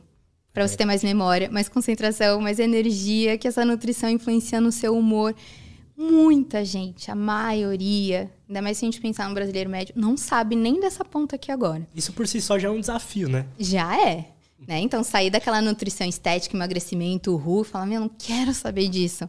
Olha para cá, olha que da hora, o que, que você pode trabalhar, olha o que você pode fazer por você. E aí entra o segundo desafio, que é, a partir do momento que conscientizou que ela tem essa nutrição cerebral para trabalhar, para ela ter todos esses benefícios, ainda linkar isso a ela ter uma vida mais próspera e crescer na carreira, ganhar mais dinheiro. Né? Você fala, caramba, tem todo sentido, mas ainda está muito longe do link que as pessoas fazem. Né? Então, eu sei que eu tô com um trabalho dobrado. É muito mais fácil eu falar de emagrecimento, que tem um sei quantas milhões de pessoas que precisam disso. É muito mais fácil falar de barriga tanquinho, de bumbum na nuca e postar foto de biquíni. Porra, é muito mais fácil. Mas eu não quero isso, não vejo tesão nisso e vejo que as mulheres que entenderem isso, elas vão ser tão maravilhosas. Assim, não tô falando estética, claro, né? Acho que deu para entender que não é a minha visão. Mas mulherão, assim, eu quero olhar assim para as minhas alunas e falar: puta, você se tornou um mulherão. E hoje, como é que você acha que tá a sua barra de progresso nisso aí? Tá, tá indo bem? Tá recebendo feedbacks legais? Tá galera? indo bem, tá indo bem. É, assim, voltado um pouco mais para crescer na carreira, essa comunicação mudou mais recente. Então, ainda não tenho tantos feedbacks nisso. Mas aqui de saúde cerebral, de melhora de vida, de estudo, trabalho, sim. Mas ainda, é, ainda não cheguei ao ponto que essa mulher falou: olha, eu ganhei mais dinheiro mesmo, líquido, a partir desse processo, que é o que a gente está construindo agora com essa semana que a gente vai ter, essa, essa masterclass do Alicerce, e depois a abertura das inscrições do Ative Somente, que tem esse objetivo daí cuidar da saúde, de todos os hábitos, mas ali na ponta a gente quer ver essa mulher crescer. Na carreira, mesmo, melhorar padrão de vida. Muito foda. Ah, mas eu tenho visto progresso e a mulherada gosta. E Tem é demanda, isso, né? porque... Né? Não é possível que não tenha demanda. É, tá. E cadê esse empoderamento feminino todo? Vamos usar energia por coisas que você pode mudar, né? Não estou falando que as outras causas não são importantes, mas todo mundo brigando por, pela macroeconomia, geopolítica, guerra no Oriente. Tá, tá. Eu sei que são coisas tristes e que a gente não está feliz com isso. E nem que né, você vai ser um, um retardado, uma retardada nesse assunto, mas assim, a galera tá o dia inteiro gastando energia com isso, com CPI, com a política. Cara, isso não vai te levar a lugar nenhum. Desculpa, você não vai mudar Nossa, o mundo. Eu concordo muito com isso. Enquanto a galera tá lá brigando da política, falando da macroeconomia, não sei o que, a pessoa não faz básico na casa dela, não conversa com parceiro, não recicla o próprio lixo, tá falando da Amazônia, mas a gente não conseguiu nem limpar o Tietê. Sabe assim, tipo, põe o pezinho no chão, põe energia, foco naquilo que você pode de fato mudar. E aí você, mudando você, sendo confiável a si mesma, de fazer um negócio e conseguir cumprir, aí sim, gata, aí você pode, você pode sassaricar mais longe, né, abrir o leque. É, eu acho que as pessoas encontram propósito nessas coisas para elas que às vezes falta na vida é. delas. Então, às vezes ela consegue, ela encontra um propósito em torcer para X político, porque na vida dela às vezes ela, falta ela algo para ela, sabe? Eu imagino que seja isso às vezes, lutar por uma certa causa que é tão distante, ficar brigando na internet. Hum. Isso eu falo para todos os lados. É só que, tipo, você tinha falado de, de essas guerras políticas, né? E a gente, é, eu sinto que todo dia é uma guerra comigo mesmo. Se, sei lá, hoje eu vou ter preguiça ou vontade de estudar, ou uhum. preguiça de trabalhar, sei lá. Pessoas... E a gente, como é que fica, né? Exatamente, Lutz. Olha, esse tempo assim de pandemia, uma coisa que eu vi muito. Tava a galera louca discutindo a, a política, não sei o quê, né? Claro, a gente sabe que houve muita bosta aí no meio do caminho, né? Muita sujeira e tal. Mas se a galera tivesse pegado esse tempo e energia que gastaram discutindo a política, a vacina, isso, aquilo, e focado em cuidar da própria saúde nesses dois anos de pandemia, não ia ter gente preocupada agora que tá pegando Covid. Ai, o que, que eu faço? Ai, não sei o que, tô mal. Esse tempo que você gastou discutindo coisa que não te levou para lugar nenhum, muito pelo contrário, sugou sua energia, te deixou estressado, dormiu mal, você tretou com uma galera, provavelmente, não mudou nada na sua vida e você perdeu saúde e não mudou o que importava. Se tivesse focado seu tempo e energia em cuidar da sua vida, da sua alimentação, você não ia estar mais preocupada com, com ai meu Deus, eu vou morrer de Covid. Sendo bem sincera, assim, para a maioria da, das é pessoas, assim, que a gente sabe que tem muito. E isso é um outro absurdo, né? A gente se agarra, às vezes, em algumas mídias. Em dois anos, Lutz, ninguém na televisão falou sobre cuidar da saúde. Não sei se você percebeu isso. Ninguém falou que Faz sentido. Para sua imunidade, para fortalecer o seu corpo, para praticar atividade física, beber água, comer bem. 80% das nossas células de defesa estão no intestino. Ninguém falou sobre isso, sobre isso não falou nada. Nada. Falou o quê? Atualizando o número de mortes de, de vacina, a briga não, não sei onde do não sei quem, a negligência do não sei que lá político. E aí? Ninguém falou. Então, assim, onde você está colocando sua energia mesmo? Dissipando.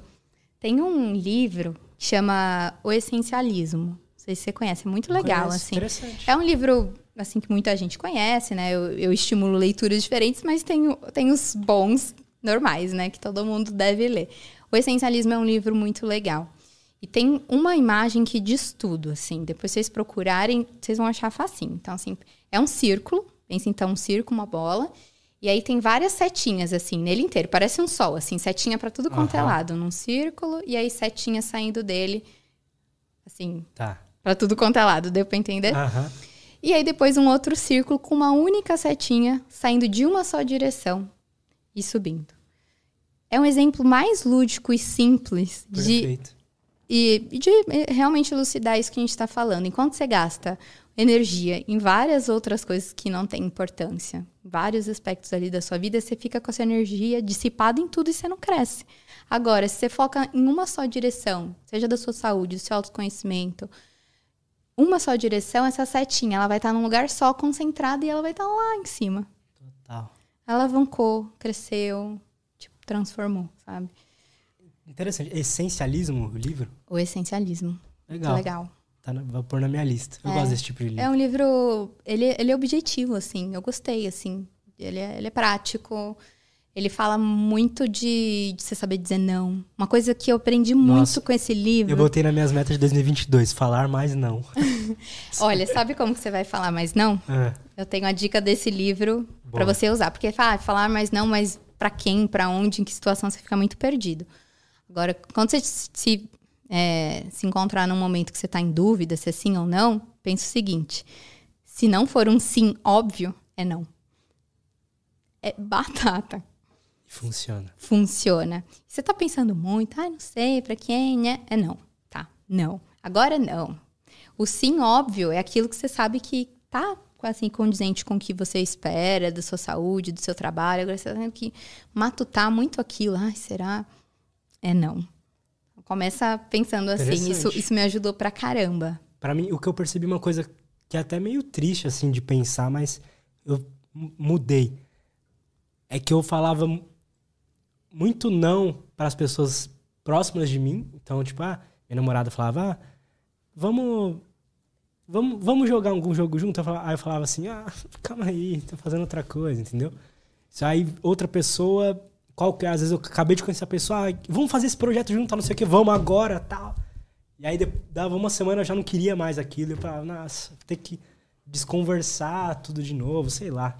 E eu percebia que eu falava muito sim para outras pessoas e esquecia do pessoal perto de mim, assim. Nossa, Isso é muito pesado. boa. É, é muito boa essa sua observação. É. Eu tava lendo sobre isso acho que ontem, não sei nem mais onde. Mas como que a gente tende, às vezes, a tratar melhor as pessoas que a gente que nós não somos tão próximos. Nossa, é verdade. Ai, gentil, não sei o quê. Ai, sorrindo. Ah, beijos, abraços tal. E aí me entrou na casa, você nem dá oi direito pra namorada. Fala um negócio, você dá uma patada. É. Aí você fala, caramba. Porque, claro, é muito mais difícil você manter um bom relacionamento com alguém que você convive todo dia. Óbvio, ninguém tá duvidando disso, né? Mas é isso. Hum, a gente. É viver assim. Viver é caos, é difícil mesmo se relacionar, ser pai, mãe, trabalho, conciliar relacionamento com família. Nunca foi fácil. Mas a gente tá num momento que a galera tá dramatizando tudo. Nunca foi fácil. Você acha que, sei lá, minha avó que tá com 90 anos aqui achou fácil criar sete filhos? Manter o marido que tá com ela até hoje, o relacionamento foi fácil? Não foi, nunca foi. Só que agora todo mundo. Ah, parece que descobriram agora que é difícil. Educar, trabalhar, ter relacionamentos saudáveis. Calma, né? Mas será que a vida é para ser difícil mesmo? Não tem para onde fugir? Não dá para ser uma vida fácil? Eu acho que fácil Sim. não, sinceramente. Sinceramente. Fácil não. Eu acho que é, é, a maneira como você encara esses desafios. É que fica parecendo meio coach, assim, mas eu realmente acho. Você pode é, pegar um negócio que está te incomodando e ficar martirizando aquilo, e isso virar um problema cada vez maior como uma bola de neve. Você pode uhum. resolver olhar para isso que é difícil e tratar, cuidar e fazer diferente. Eu, eu não acho que é fácil. Eu acho que viver é difícil, sim. Mas não quer dizer que isso tem que ser pesado. Verdade. É, você pode. É trabalhoso, eu acho, você viver e viver bem. Você crescer.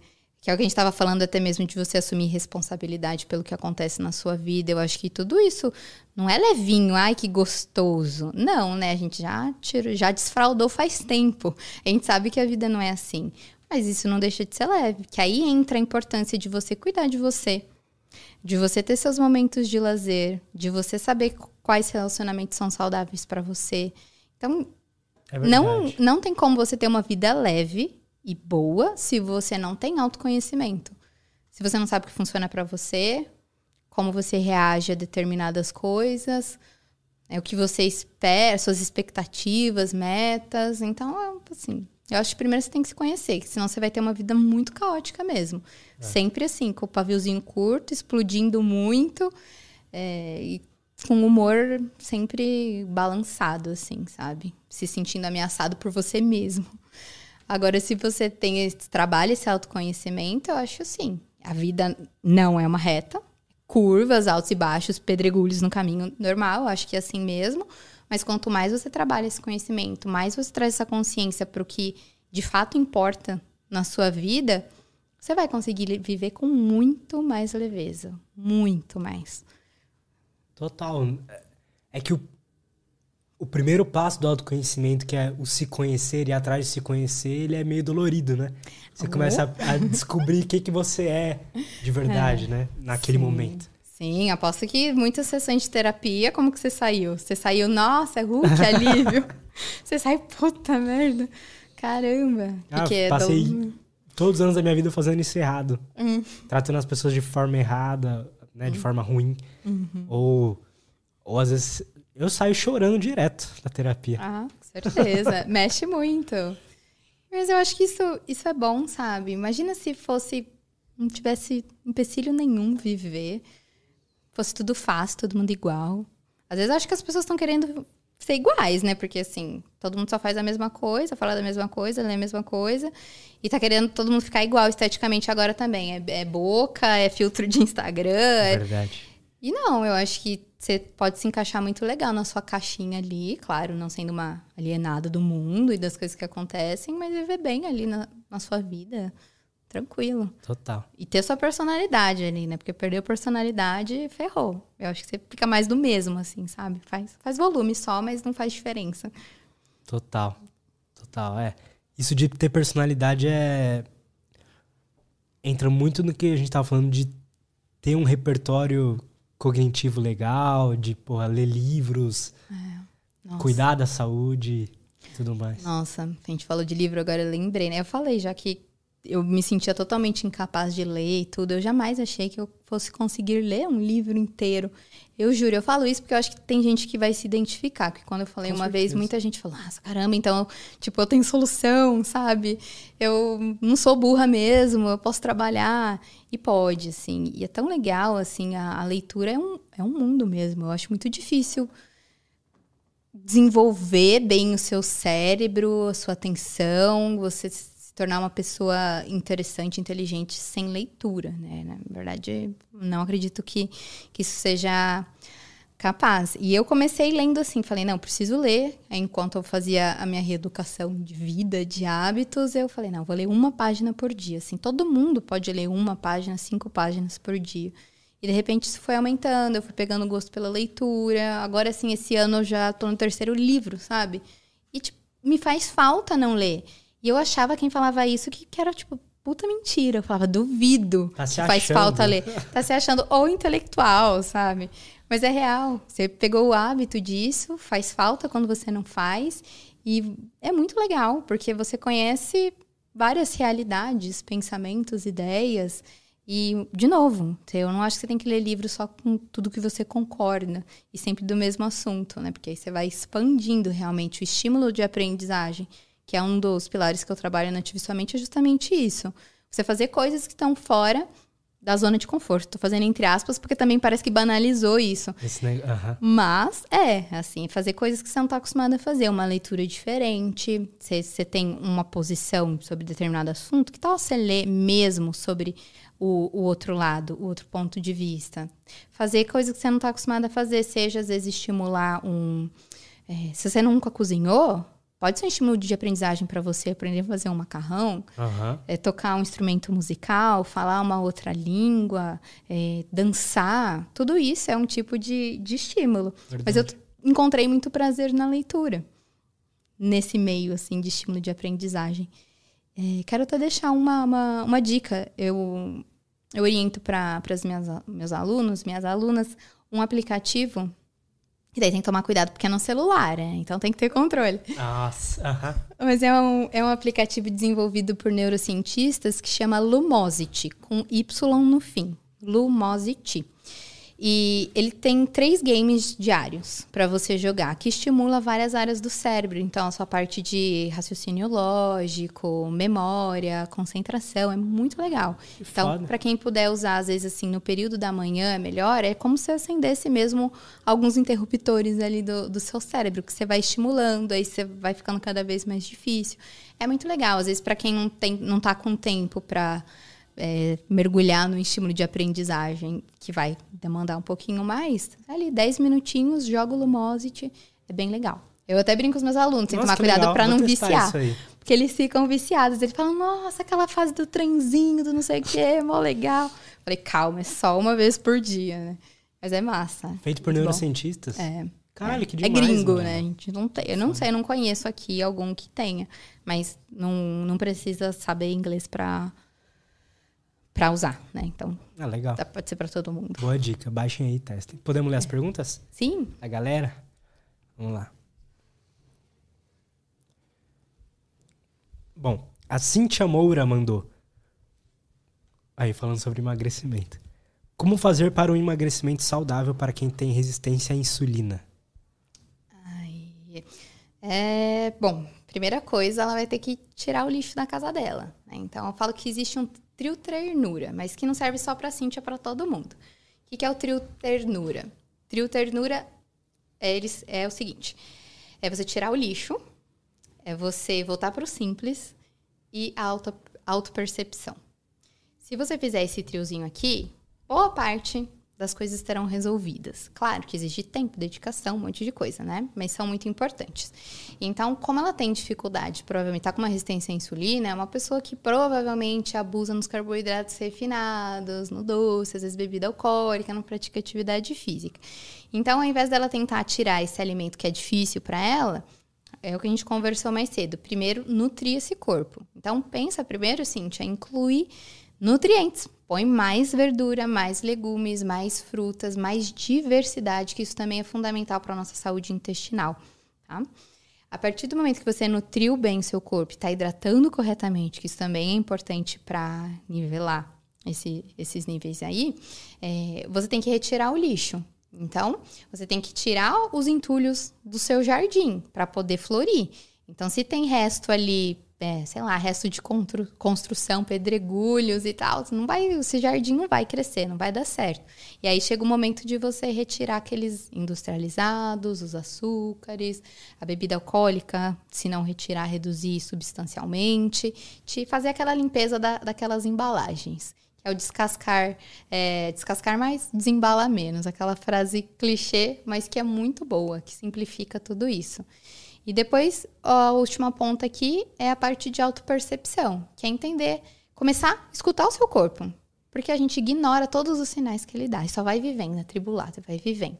Come na hora que não tá com fome, come mais do que deve, faz tudo errado, né? Não mastiga com calma. Então é começar a sentir mais o, o corpo. Né? Isso não é uma coisa distante, papo de não. É básico para você entender como que o seu corpo funciona. Primeira coisa, para de comer quando você estiver saciada. Come devagar, porque senão você não vai ficar saciada a tempo. Né? Se você comer em cinco minutos, não vai dar nem tempo de chegar o sinal para o seu cérebro e ele retornar para você se sentir saciada. Comer com muita calma. Parar de comer na hora que você estiver saciada. Ai, mas tem comida no prato, tem gente com fome na África.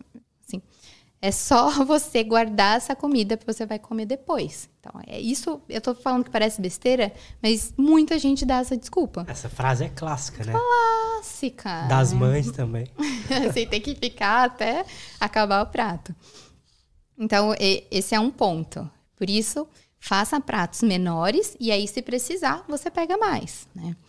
E comer quando você estiver com fome. É muito doido isso, que quando você está com vontade de fazer xixi, você não vai fazer xixi. Uhum. Você tá com vontade de fazer um número dois. Você não tem o estímulo e aí você vai no banheiro. Se você está com muito sono, seu olho começa a fechar, você sabe que você precisa descansar. Agora, por que, que a gente come sem estar tá com fome nenhuma? Por quê? Fisiologicamente, isso não faz sentido, a não ser que você esteja, às vezes, no tratamento de alguma coisa, ou às vezes é alguém que realmente está é, querendo ganhar massa muscular e a gente tem que uma, ter uma, alimentação mais regular. Mas, uhum. assim, fora isso, não. Não precisa o mundo inteiro parar meio-dia para comer.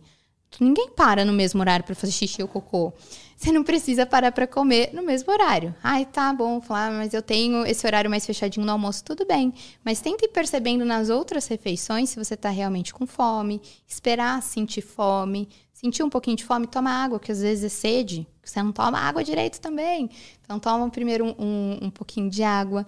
E os lanches intermediários, né, que, que aí são frutas, castanha, azeitona, sei lá, os lanches que, que você costuma consumir, que não seja aquelas bolachinhas pseudofits, é, eles servem justamente para esses momentos que você sente fome mesmo, só que ainda você não pode parar para fazer uma refeição completa. Você não pode parar para fazer um almoço legal com sua salada, com a proteína. Você não pode parar para jantar, você está às vezes no meio de uma reunião. Aí esses lanches, esses snacks, eles são muito bem-vindos. Uhum. Eles são para esses momentos, enquanto você não puder parar para fazer uma refeição. Não é isso que vai te nutrir.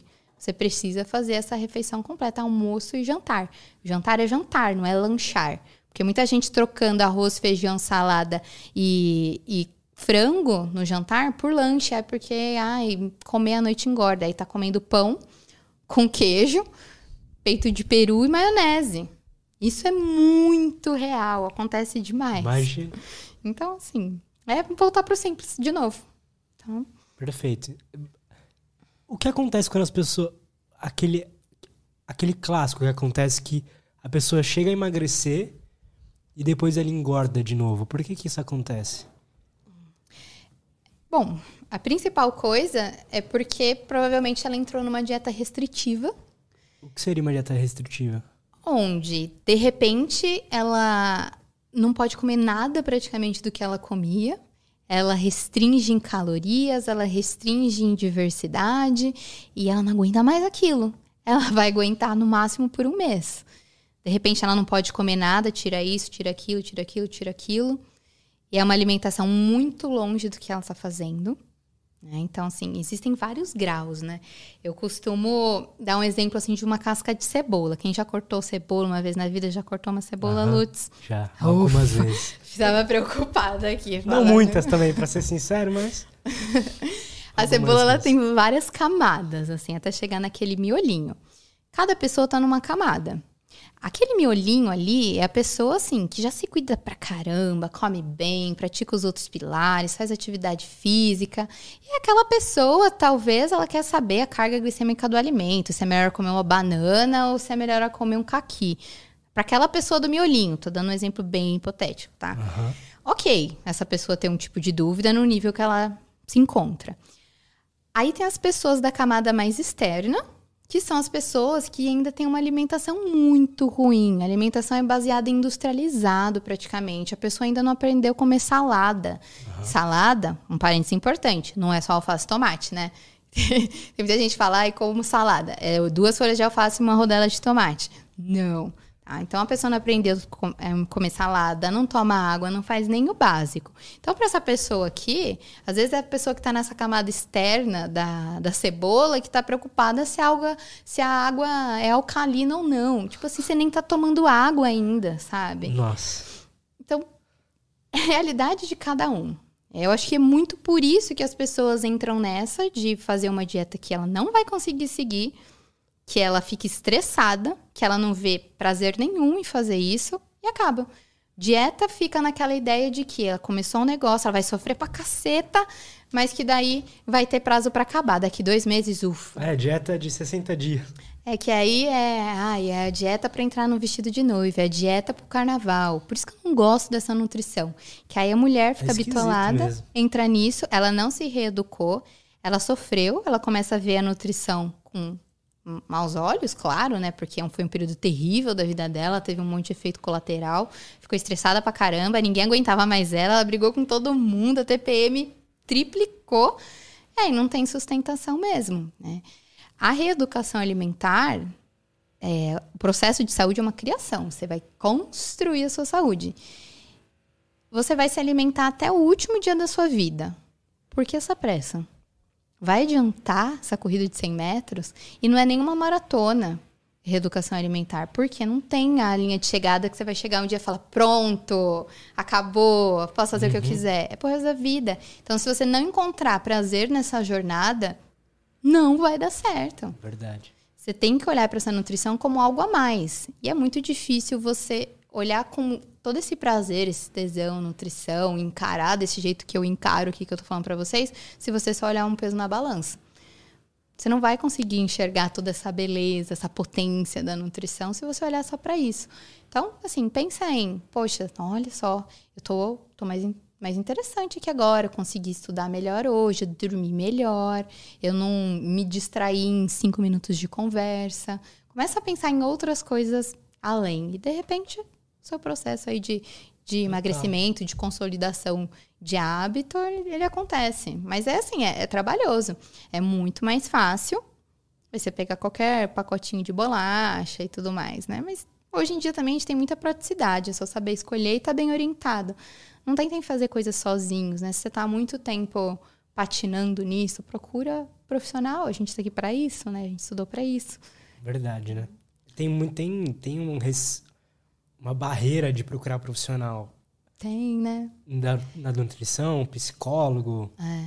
Rola muito. E eu acho que às vezes as pessoas têm tanta informação nas redes sociais hoje que ela fala, não, mas para que, que eu vou pagar? É tá tudo aqui.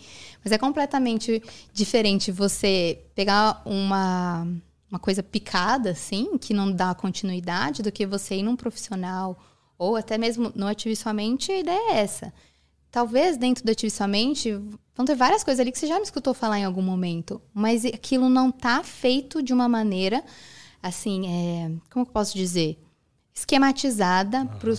para o seu entendimento, para sua evolução. Não tem todos todas as, as chaves assim que a gente precisa para esse processo de reeducação. Então, num programa ou numa consulta nutricional, você tem estudo direcionado, tudo encaminhado, porque eu sei o momento que a pessoa tende a desistir. Eu sei o que ela vai fazer errado. Verdade. Eu sei as autossabotagens dela. Eu sei todas as crenças limitantes. Isso já está tudo mapeado. É, a gente é macaca velha, a gente sabe. Então não é que nem você entrar no Instagram ali e achar que você peguei essa informação aqui, aqui, tá, vou juntar, vou fazer a minha dieta. Não vai dar certo. Pode dar. Claro que assim, o básico é universal. Para todo mundo, é melhor você não comer açúcar, tomar bebida alcoólica, consumir industrializado, que você tem que comer vegetais. Isso todo mundo sabe, tem aquele básico para tudo, para todos sempre. Mas quando você começa a aprofundar um pouquinho, existem muitas coisas que precisam ser ajustadas. Existe toda a sua individualidade bioquímica que a nutrição funcional respeita. Tem os seus exames. Às vezes você tem uma doença, você tem uma patologia. Às vezes você não está conseguindo resultado porque você está com uma tireoide desregulada, com anemia. Público feminino, então, maioria tem anemia e nunca tratou. E aí está cansada. Maioria tem. Né? Ainda, é, alimentação é um fator Mulher come muito, bem poucas fontes de ferros. muita gente entrando em veganismo e vegetarianismo sem saber é, fazer a correta adaptação, é, pela menstruação da mulher. Né? Então, principalmente se a mulher, quando menstrua, tem algum tipo de coágulo, que é como se fosse tipo um, é, um sangue mais coagulado, assim, que muita mulher tem, isso é comum de, de acontecer. Ainda mais, é muito difícil ela manter um nível ideal de, de ferro. E aí essa anemia deixa a mulher cansada, muito cansada, fadigada, às vezes até um pouquinho de falta de ar. A parte cognitiva atrapalha pra caramba e às vezes ela tá buscando em outras coisas e não sabe que é isso. Então é. tem muita particularidade, né? Que a gente precisa ver, precisa de um profissional, precisa acompanhar às vezes com exames. Mas o básico todo mundo já pode começar a fazer. Não precisa passar no profissional, não, porque senão você fica estagnado, esperando o momento perfeito. Não vai ter esse momento perfeito que o mundo vai parar, que ah, as pessoas não vão mais te chamar para jantar, almoçar, que ninguém mais vai pedir pizza na sua casa, que você não vai mais num casamento, sabe? Assim, não dá para esperar um momento ideal para começar. Então, sim, não é na próxima segunda, não é na próximo dia primeiro. Por que você não começa hoje? É muito simples. As pessoas só, só empurrando com a barriga, né? E aí sua saúde vai indo também. Tem jeito, né? É simples, mas é aquilo. Tem o... Também é difícil, né? Ah, eu não vou mais ter aquele confortinho, aquela... É. aquele, aquela paçoca com chocolate depois do almoço. Nossa, eu falei em paçoca. Olha só que vocês acham que eu não como coisas, tranqueirinhas. Não é uma tranqueira, assim, mas você já comeu, já tomou açaí com paçoca? Já. Meu né, Deus! É bom pra caralho. É muito bom esfarelar aquela paçoca. Agora, açaí, assim, tem os dias que são saudáveis, sem açúcar, tem os dias que com paçoca, e tá tudo bem. Me, o bom. meu açaí é o mais não saudável que tem. É. Se der pra eu colocar tudo, eu coloco, assim, de coisas não saudáveis. Ah, Mas... É de vez em quando, né? Só não pegar o extra, extra, extra, extra, extra G. Esse é o 700 ml, eu pego. É foda. Mas, aí, mas aí... É, eu como poucas vezes, então pode. Ah, tudo bem. É só não comer um açaí desse e depois tentar trabalhar, né? Vim é aqui gravar podcast, então é aí tudo bem. É Saber o momento de, total, total. de consumir. Bom, o Rafael Freire mandou, doutora. Pega uma água pra mim, lado. Sabendo da importância de se alimentar bem e que existe o mito de que custa caro, como alguém sem dinheiro pode se virar para se nutrir melhor? Muito bem, essa é uma das crenças que a gente tem, que comer bem é caro. A gente não está falando de suplemento em nenhum momento algum falei de suplemento aqui, falei. Verdade. Não falei de nenhum, não falei de glutamina, não falei de creatina, de cápsula para o cérebro, não falei nada, nada, nada disso, tá? Então, Quanto mais simples for a sua alimentação, mais barata ela é. Se você às vezes não tem um, uma condição, não tem às vezes tanta praticidade de comprar coisa já lavada, pronta, vai na feira. A gente deixou de ir nas feiras, que é um negócio assim fantástico, que você vai consumir os alimentos mais frescos, locais. Você vai ajudar os produtores locais ali. Você vai ter um alimento que respeita a sazonalidade, não um alimento que ele está disponível o ano inteiro, porque daí entrou agrotóxico, entrou um monte de coisa ali para poder ter esse plantio, essa colheita o ano todo, que não é natural do alimento. E, além de tudo, você vai ter um alimento mais saboroso e mais barato. Então, assim, a solução está na feira. É lá que você vai encontrar tudo que você precisa para o seu corpo. Vai mais à feira, mesmo no supermercado. E cuidado com essas ideias de soluções rápidas, de suplementos, é, não vou falar aqui o nome, mas acho que muita gente sabe. Tem um super café, esse super, super, hiper, super café uhum. com um milhão de coisas, que custa, assim, mais de 200 reais por mês se a pessoa Sei tomar todos os é. dias. Estou falando mal do produto? Não, não estou falando mal do produto. Mas muitas vezes essa pessoa que fala que não tem grana para ir numa nutricionista ou para comprar salada, que está tomando o super café de mais de 200 reais por mês. Com 200 reais por mês, você faz a sua compra inteira de verduras, de legumes, de frutas e muito mais. Se você ir na feira. Agora, se você escolher o lugar bam, bam, bam, que já vai estar tudo fatiado para você, ou os suplementos, aí você vai gastar muito mais. Tem uma coisa dos suplementos que é legal você ter tocado nisso, porque eu sinto que às vezes a gente, como consumidor de conteúdo, os caras recomendam os suplementos e você só compra e, e toma. Você nem sabe o porquê direito. Não sabe Isso aconteceu comigo no começo. Jura? O que, que você tomou? Conta pra nós. Não, eu só. eu- não muitas coisas. Creatina. Eu tomava whey e eu não entendi o, o porquê do whey. Depois eu entendi. Uhum. E. Puta. Betalanina, já tomei. E um, um outro lá que eu não lembro o nome. BCAA. Nem sabia por quê. Só via e comprava. E- E, tomava. Sei, sei. É. A creatina tem, tem algum, algum problema? Tomar? Eu gosto muito da creatina. Creatina é um dos suplementos que mais tem respaldo científico. Que existe, assim, tem muito, muito estudo mesmo. Mas quando a gente fala em creatina, as pessoas logo imaginam um corpão sarado, né? Que muito voltado à parte mais estética, ganho de força de academia.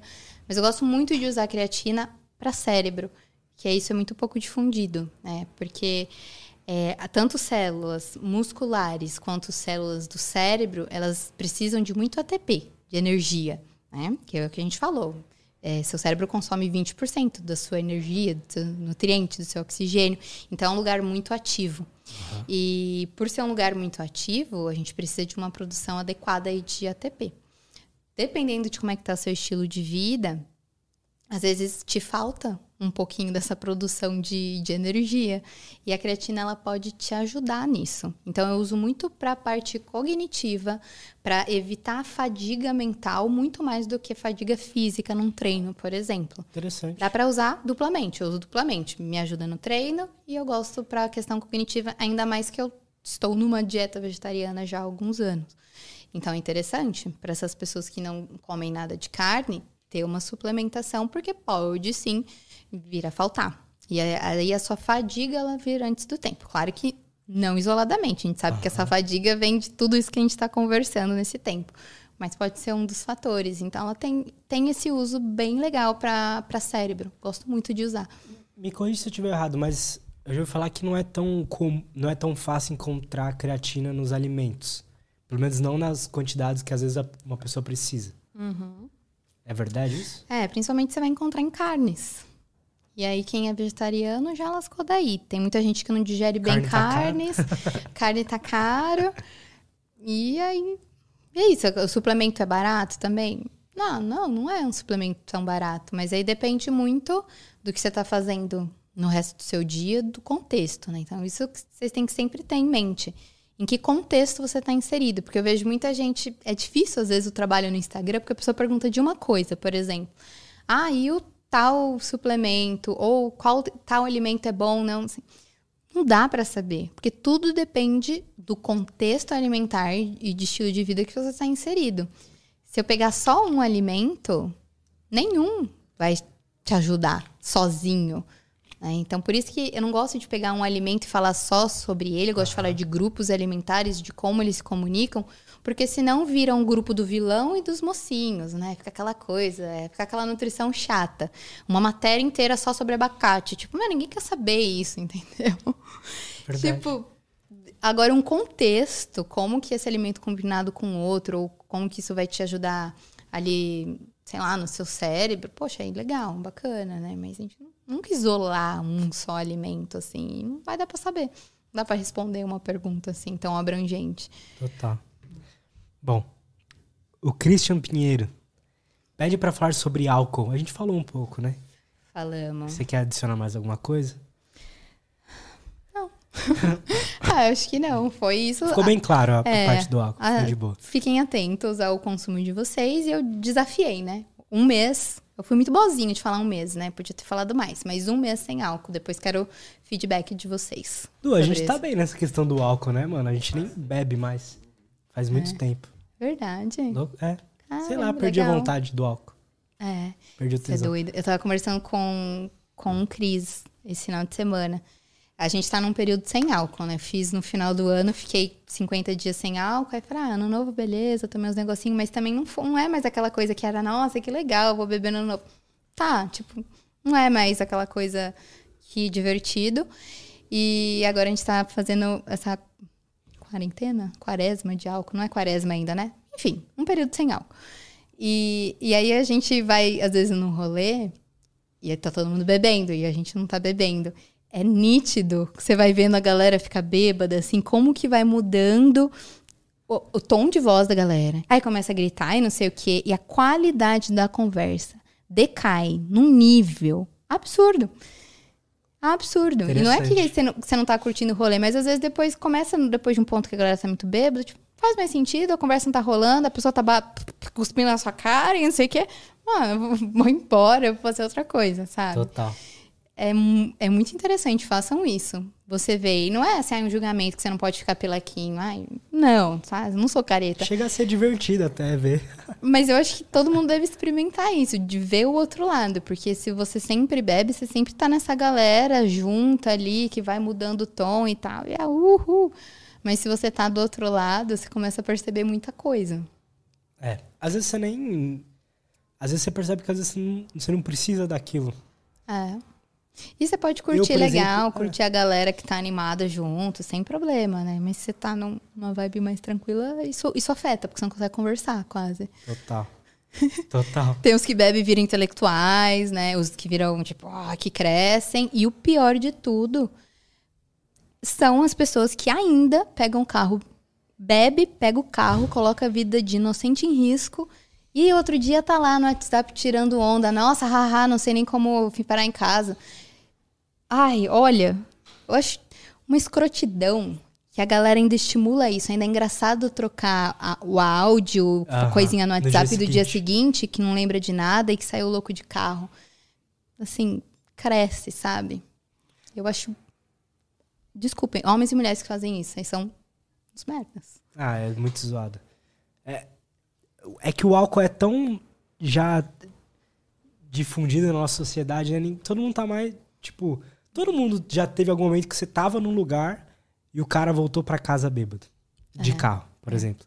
Sim, sim. É, tá tão na nossa sociedade já o álcool virou uma coisa tão normal. É, mas galera, agora tem Uber, é muito fácil. Antes é, não verdade. tinha, assim, mal tinha Uber, táxi. Agora, verdade. assim, não tem desculpa nenhuma. Ou vai a pé. Muitas vezes eu fiz isso, saí a pé quando não dava. Enfim. É, Mas é não foda. dá, né? Esse tipo de coisa. Bom, o Thiago Nascimento mandou. O que você diria para uma, uma pessoa mulher com dois filhos pequenos, acorda cedo, leva para a escola, volta do trabalho, os filhos não conseguem dormir antes das 20, duas, e o marido mesmo. Nesse caso, a vida dela fica parada até os filhos crescerem? Uau, olha, é, eu não sou mãe ainda. Então, assim, tem gente que fala, ah, você não, você não pode falar de maternidade se você ainda não é mãe. Então, assim, é o meu ponto de vista, tá? Não tô pregando nada disso. Cada um entende do seu jeito e traz para a própria realidade, para sua própria casca da cebola, tá? Uhum. Mas eu acho que são fases. É, realmente, filho exige muita dedicação e tem coisas que a gente não vai conseguir mudar, que a gente não tem controle. E faz parte, eu acho, da, da educação ali, da fase que os filhos estão vivendo. Realmente é um período de doação maior do que quando os filhos cresceram. Depois vai desapegando, vão ficando mais independentes. Enquanto isso, realmente, eu vejo assim pela minha irmã, uma correria doida mesmo. E se acaba, às vezes, ficando de escanteio, de segundo plano, né? Mas lembrem-se que é um pouco clichê também, mas sabe quando você vai viajar de avião, aí cai a, a, a aeromoça lá tá falando que se cai a máscara de oxigênio, primeiro você precisa colocar em você, para depois colocar, ajudar idosos, crianças e afins. Eu penso muito nisso. É claro que eu não estou romantizando nada, que é simples, que eu sei que a maternidade não é romântica, tá? Mas é, cuidado para não esquecer de você, porque quanto menos saúde você tiver, mais difícil vai ser aguentar esse período assim de saúde emocional mesmo, porque é puxado, da qualidade do seu sono, que muitas vezes é privado. Então, se você não tiver um corpo forte que te ajuda a ter uma mente mais forte, você pode sofrer muito nesse período, né? E assim, não, não é uma coisa ou outra, né? Ou meus filhos ou eu, não, né? Dá para casar um pouco pouco não, muito disso e pensar que a sua saúde é importante tanto quanto a deles. Se eles não estão comendo bem, ali, bonitinho, você vai se alimentar bem também. Se você tiver uma brechinha, você vai fazer atividade física, ou às vezes final de semana, de passeio no parque com eles, vai encaixar o que dá para fazer na sua rotina. Mas não dá para se abandonar. Às vezes, se é um recém-nascido, eu sei que é muito difícil, né? Os primeiros meses ali. Mas se já estão mais crescidinho, indo para a escola, tentar adaptar dentro Verdade. da sua realidade, junto com o seu marido aí, Thiago, conversem e ver o que dá para fazer de melhor para vocês. Mas não se deixem de lado. Boa. Perfeita a resposta. Lucas Carvalho, açúcar e TDAH, existe alguma relação? Vou até acrescentar algo à pergunta. O açúcar ele tem alguma relação com falta de, de com falta de foco, com estar disperso e tal? Há muita. Assim, mas muita, muita, muita, muita, muita, muita, muita. É, com dispersão, com é, a falta de concentração. Não só de você se concentrar, mas também de você fazer essa manutenção do seu foco, né? Porque não adianta você focar aqui e se perder em 4, 5 minutos, não conseguir manter a sua atenção. O açúcar tem muita relação com memória ruim. Não é à toa que já existem vários. é, tem muita gente da comunidade científica já dizendo, né? é, ai, dando o nome pro, pro Alzheimer, né? Apelidando o Alzheimer de diabetes tipo 3, porque o, o açúcar mesmo ele tem um efeito deletério na sua memória. O açúcar prejudica também o seu sono. O açúcar, quando você consome, você tem uma liberação de adrenalina que te deixa ali mais agitado. Então, isso às vezes faz você dormir pior. Ter um sono, que às vezes pode ser de 8 horas, mas não necessariamente com qualidade. Né? Porque à noite, no período do sono, é o momento que você consolida o seu aprendizado, que você consolida a sua memória e que seu cérebro e seu corpo passam por uma faxina. E quem rege toda essa faxina do seu corpo de limpar células e tecidos, restos de organelas, é a melatonina. Agora, se você não tem padrão nenhum de sono e ainda consome açúcar próximo do, do horário de dormir, cafeína ou álcool que a gente conversou, você não vai ter regeneração no seu corpo. E aí vai acumulando lixo no seu cérebro, no seu corpo. Esse acúmulo de lixo, o que, que vai gerar? Vai gerar ainda mais déficits cognitivos, indisposição. Você vai dormir cada vez pior. E aí, o pior é que com esse acúmulo de lixo, você vai possivelmente desenvolver alguma doença, alguma doença crônica, desenvolver demência a longo prazo. né? A gente está numa sociedade muito doida, pessoal se preocupa mais com a barriga tanquinho, com celulite, do que com Alzheimer. Daqui, ó, estimativas é que em 2050 teremos triplicado os índices de demência. E a demência fala, ah, é coisa de, coisa de velho. Vejo a galera falando, coisa de velho, é, é genético, não tem nada para fazer. Tem. dieta mediterrânea, que é um tipo, a dieta mais estudada no mundo, que é baseada, de novo, em vegetais, né, em verduras, em peixes, em azeite. Esse tipo de dieta previne em 40% a sua chance de ter demência. Isso só a dieta. Imagine se você Caraca. incluir os outros pilares, que é a parte de atividade física, sua boa hidratação, bom manejo de estresse. É isso que vai definir o seu futuro. Só que a demência, ela pode começar aí já no seu corpo, no seu cérebro, pode ficar quietinha ali sem você ter sintomas por décadas. Mas a partir do momento que você tem uma demência instalada, você vai tratar para você amenizar os sintomas, para retardar o progresso da doença. Aham. O que você tem para fazer hoje é prevenir que ela se instale. E isso, boa parte, tá nas suas mãos. Se você tem alguém na família que tem algum tipo de demência, você precisa se cuidar ainda mais. Porque aí existe sim um fator genético. Existe. Então aí, ao invés de você falar, ah, então é genética e é isso, vamos, vamos pular no mesmo barco, aí que você tem que se cuidar mais ainda. É muito doido isso que eu vejo. Ah, e o colesterol alto é genético, o triglicérides é genético, o diabetes é genético. É genético mesmo ou tá em geração em geração reproduzindo o mesmo mau hábito, Aham. Tá. Pois é. né? Pois é.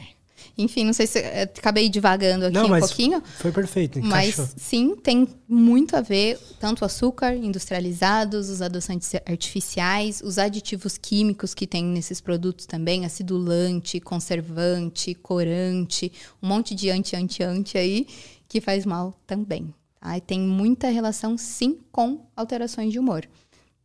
Perfeito. A gente, inclusive, daí trata muito quem tem TDAH. É, a gente coloca uma atenção muito especial em alergias alimentares, principalmente se é criança. Mas tem bastante relação também. Quem tem um processo alérgico não tratado e esse corpo continua respondendo esse alimento que a pessoa não sabe que tem alergia e vai gerando mais resposta inflamatória e piora os sintomas, né? Então, todo mundo que tem um diagnóstico de TDAH, a gente costuma investigar também as alergias alimentares, que são muito comuns. Existe isso de, de nem dá para perceber que você tenha uma alergia alimentar? Olha, no meu consultório eu provavelmente vou, vou saber que você tem, uhum. mas porque eu estudo isso. Eu vou te falar alguns dos vários sinais e sintomas de alergia alimentar. Boa. É que quando a gente fala alergia alimentar, a maioria pensa, ah, edema de glote, ou com o alimento, putz, deu piriri e saí correndo pro banheiro.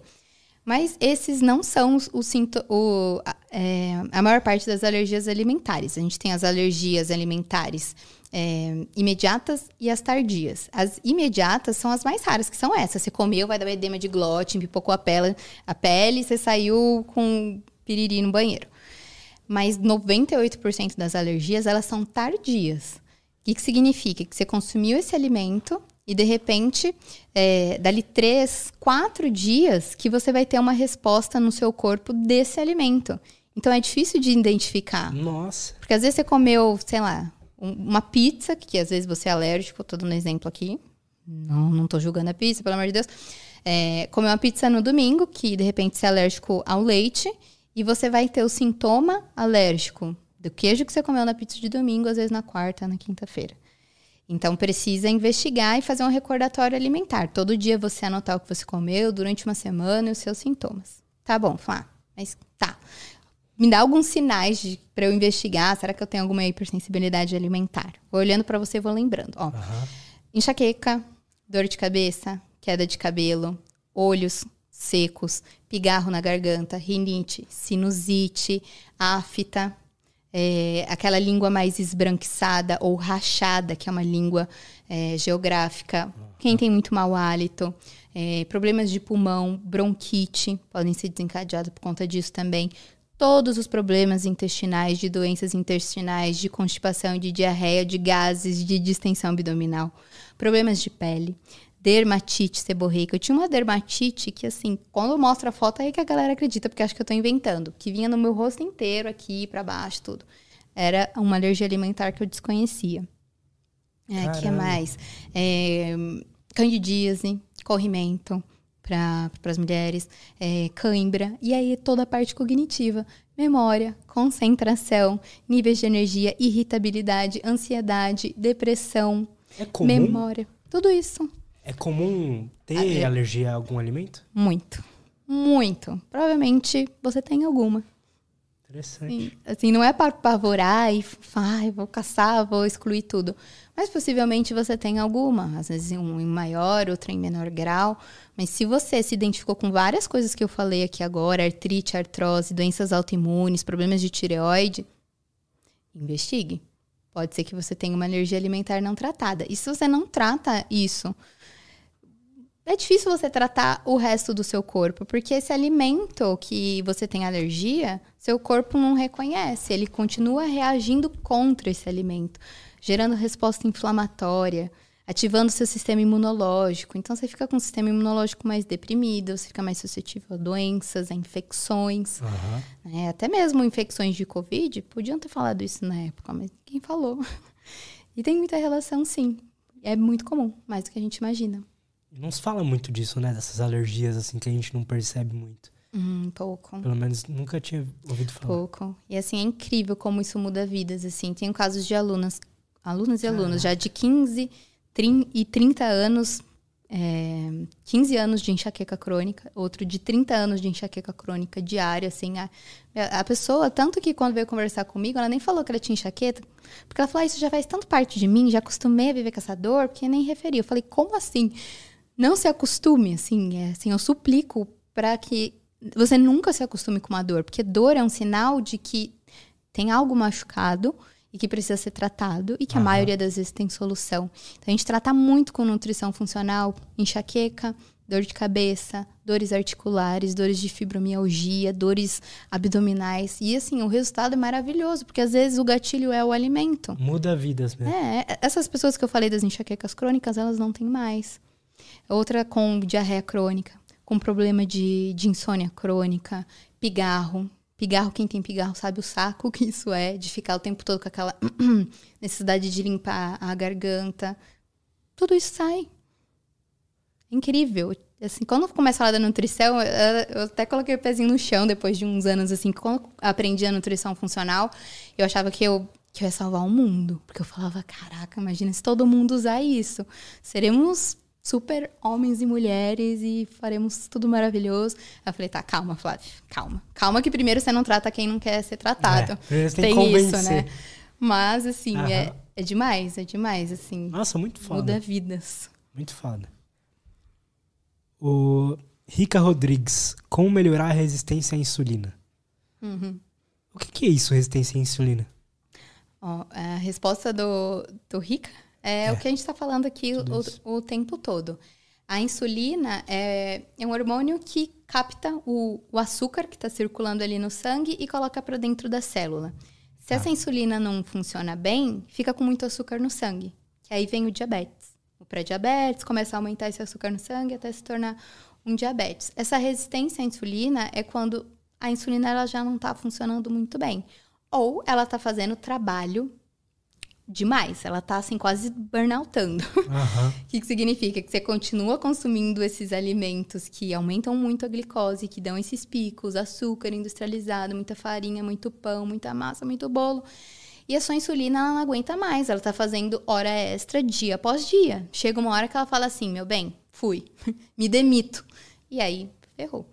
Tá? É uma insulina Caraca, alta. Entendi. E isso a gente vê em exame bioquímico. É um erro que eu vejo muitas pessoas pedirem exame bioquímico só de açúcar, só de glicose, e não pede insulina.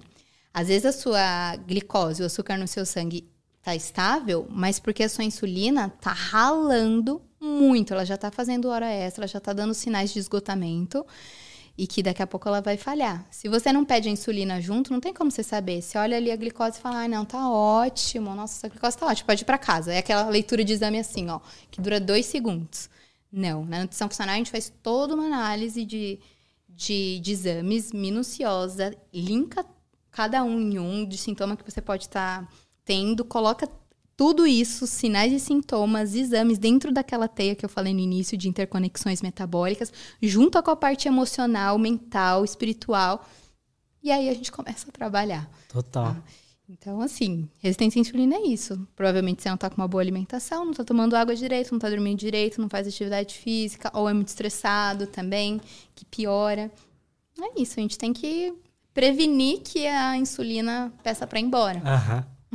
Total. A Débora Soares mandou. Sobre adoçante sucralose, existe algum prejuízo com o uso a longo prazo? Sim, sim. A sucralose é um, é um adoçante artificial que está na galera que a gente falou ali, que é comprovadamente ruim, tanto para o seu intestino quanto para o seu cérebro. Sucralose não é um bom suplemento.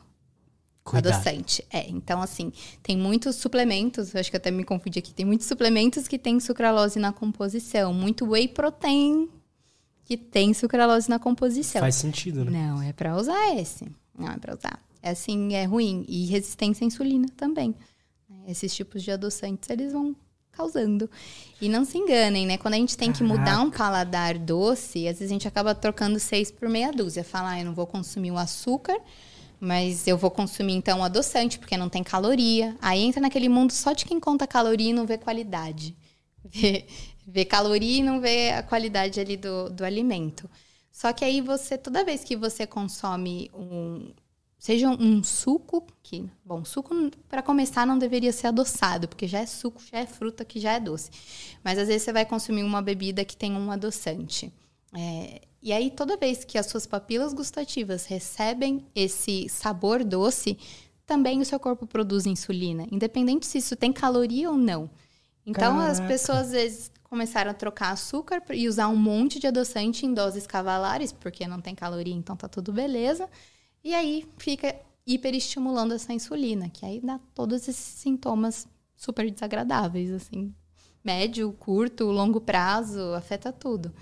Então, quando a gente tem que reeducar um paladar, se o paladar é doce, se é doido por doce, a gente vai ter que reeducar as papilas gustativas. Não vai adiantar trocar uma coisa pela outra, né? O açúcar pelo adoçante. Você vai usar o adoçante, eventualmente, quando você for consumir, uma, um, às vezes, uma preparação doce, fez um bolo e daí tá tudo bem. Mas não é o normal a gente ficar usando isso no, no dia a dia, na rotina. Total.